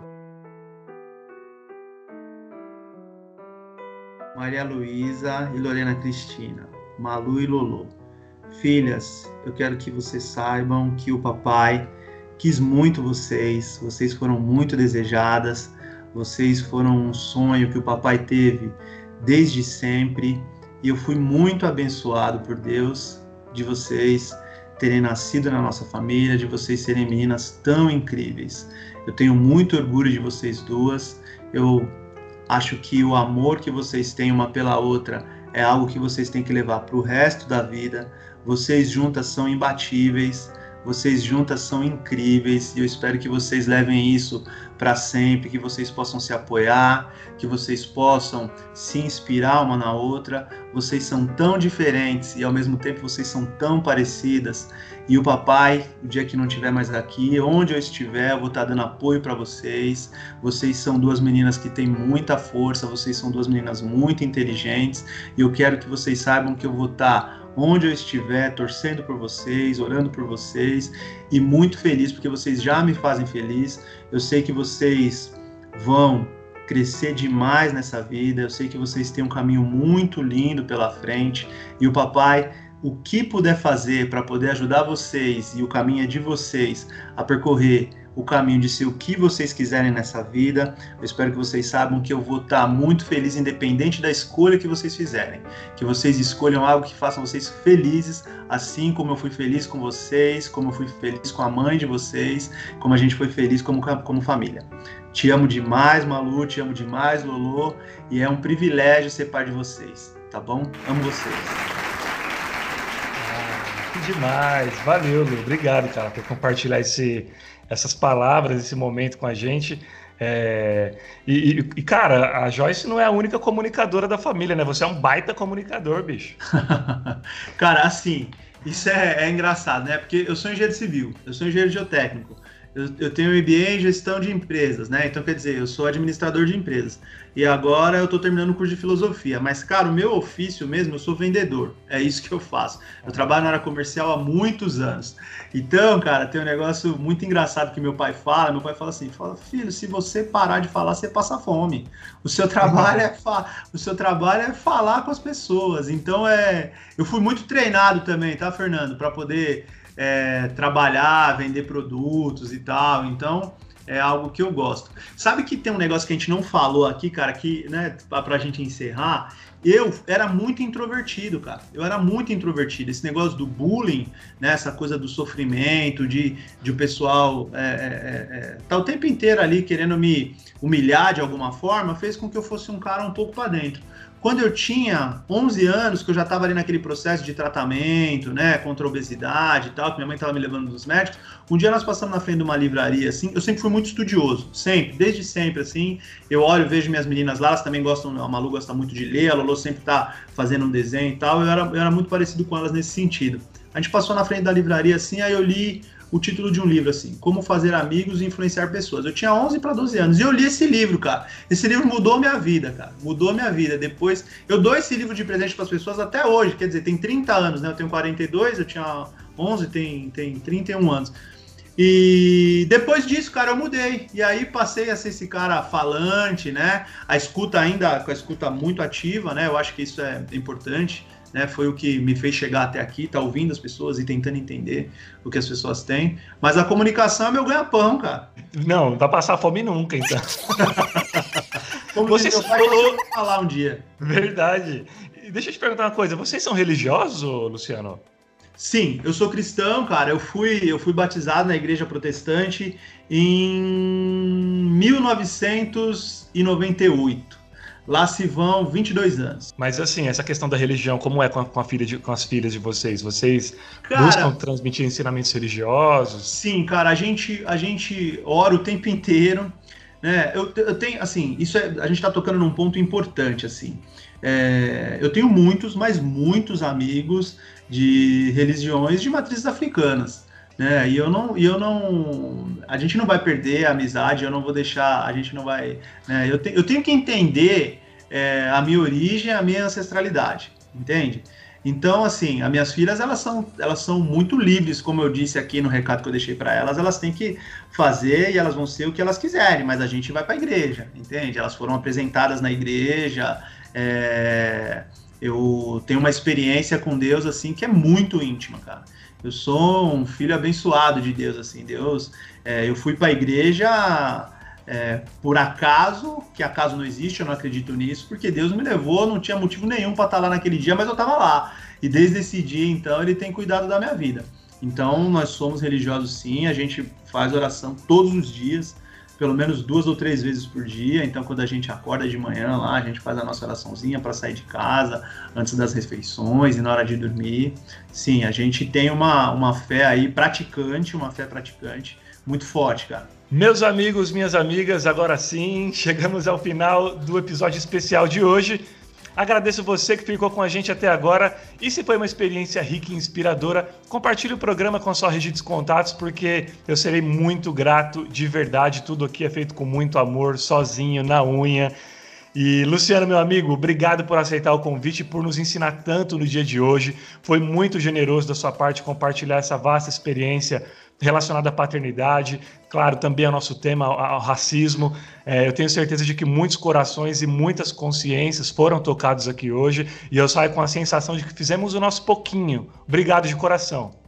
Cara, eu que agradeço a confiança, eu que agradeço é, a oportunidade de estar no lugar aí. Eu, eu, confesso que antes de vir para cá, eu fiz aí uma maratona, eu vi alguns programas e assim, é surpreendente, né, cara? Eu vi o Rodrigo Hilbert e assim, você olha aquele cara, aquela família, né? Um cara um cara tão poderoso, né? E aí você escuta assim, o cara falar da vida dele ali, ele o, o fato dele ter perdido a irmã no mesmo momento em que ele nasceu e a mãe ter, lidar, ter que lidar com isso, e aí você enxerga como eu disse, que todo mundo tem algo para cuidar, cara, interno. Ninguém, quando a gente, a gente não pode julgar ninguém, cara. A partir do momento que você conheceu uma pessoa, por mais que ela tenha te ofendido, se você for julgar aquela pessoa a partir daquele momento, daquela ofensa, cara, você não sabe o que ela passou ali para trás. Né? Você não tem o direito de estar tá julgando aquela pessoa por aquele momento, você não sabe a história daquela pessoa. Então, é, o trabalho que você tem feito aqui, cara, é incrível. Eu agradeço por você achar que eu posso estar tá aqui também com histórias tão incríveis aí que eu maratonei, que eu vi. Eu que agradeço, cara. Foi um privilégio estar tá aqui. Aqui é a sua casa e você volta quando você quiser. A gente vai, eu quero que você volte mesmo para a gente falar sobre outros temas que não sejam apenas o racismo. E, e, é o seguinte, o Rodrigo Wilber, quando acabou o programa em off, ele me convidou para um churrasco. Luciano Machado até agora não me chamou para um churrasco. Ah, é, tá combinado, tô... tá combinado. Ah, bom. Churrasco não, assim, você, é, é, você, você gosta de peixe não? Gosto, como também. Cara, é, o peixinho lá é o campeão lá no, na pedida das meninas. Papai, você pode fazer um peixinho? Então, vamos lá, vamos fazer um peixinho lá, cara, lá em casa. Fechou. Então, depois desse convite extremamente espontâneo do, do Luciano, sem pressão nenhuma. Pessoal, não, mas a gente já tinha falado em off aqui, a gente já tinha falado que a gente vai encontrar para as meninas para brincar. Com certeza, isso é verdade mesmo. Vamos pro parquinho, assim que essa loucura de quarentena acabar. Eu quero agradecer também especialmente a Philip Zavent, que mais do que parceiraça do, aqui do programa, é uma empresa que acredita e corrobora com os nossos valores de combate a qualquer forma de preconceito e discriminação. Valeu, Philip Zavent, que é a marca número um no mundo em recomendação por mães para a linha de cuidados para mamães e bebês. E Pessoal, siga também lá no, nas redes sociais o arroba Fernando Giffer, porque tem muito mais material relacionado à paternidade e a diversos outros temas por lá. E anotem aí na agenda, assim que acabar a quarentena, chegará às prateleiras pela editora Lumen Juris, meu quarto livro, Paternidade.doc, que leva também o nome do podcast. Tá ficando muito, muito incrível. Valeu, gente, até a próxima. Fui!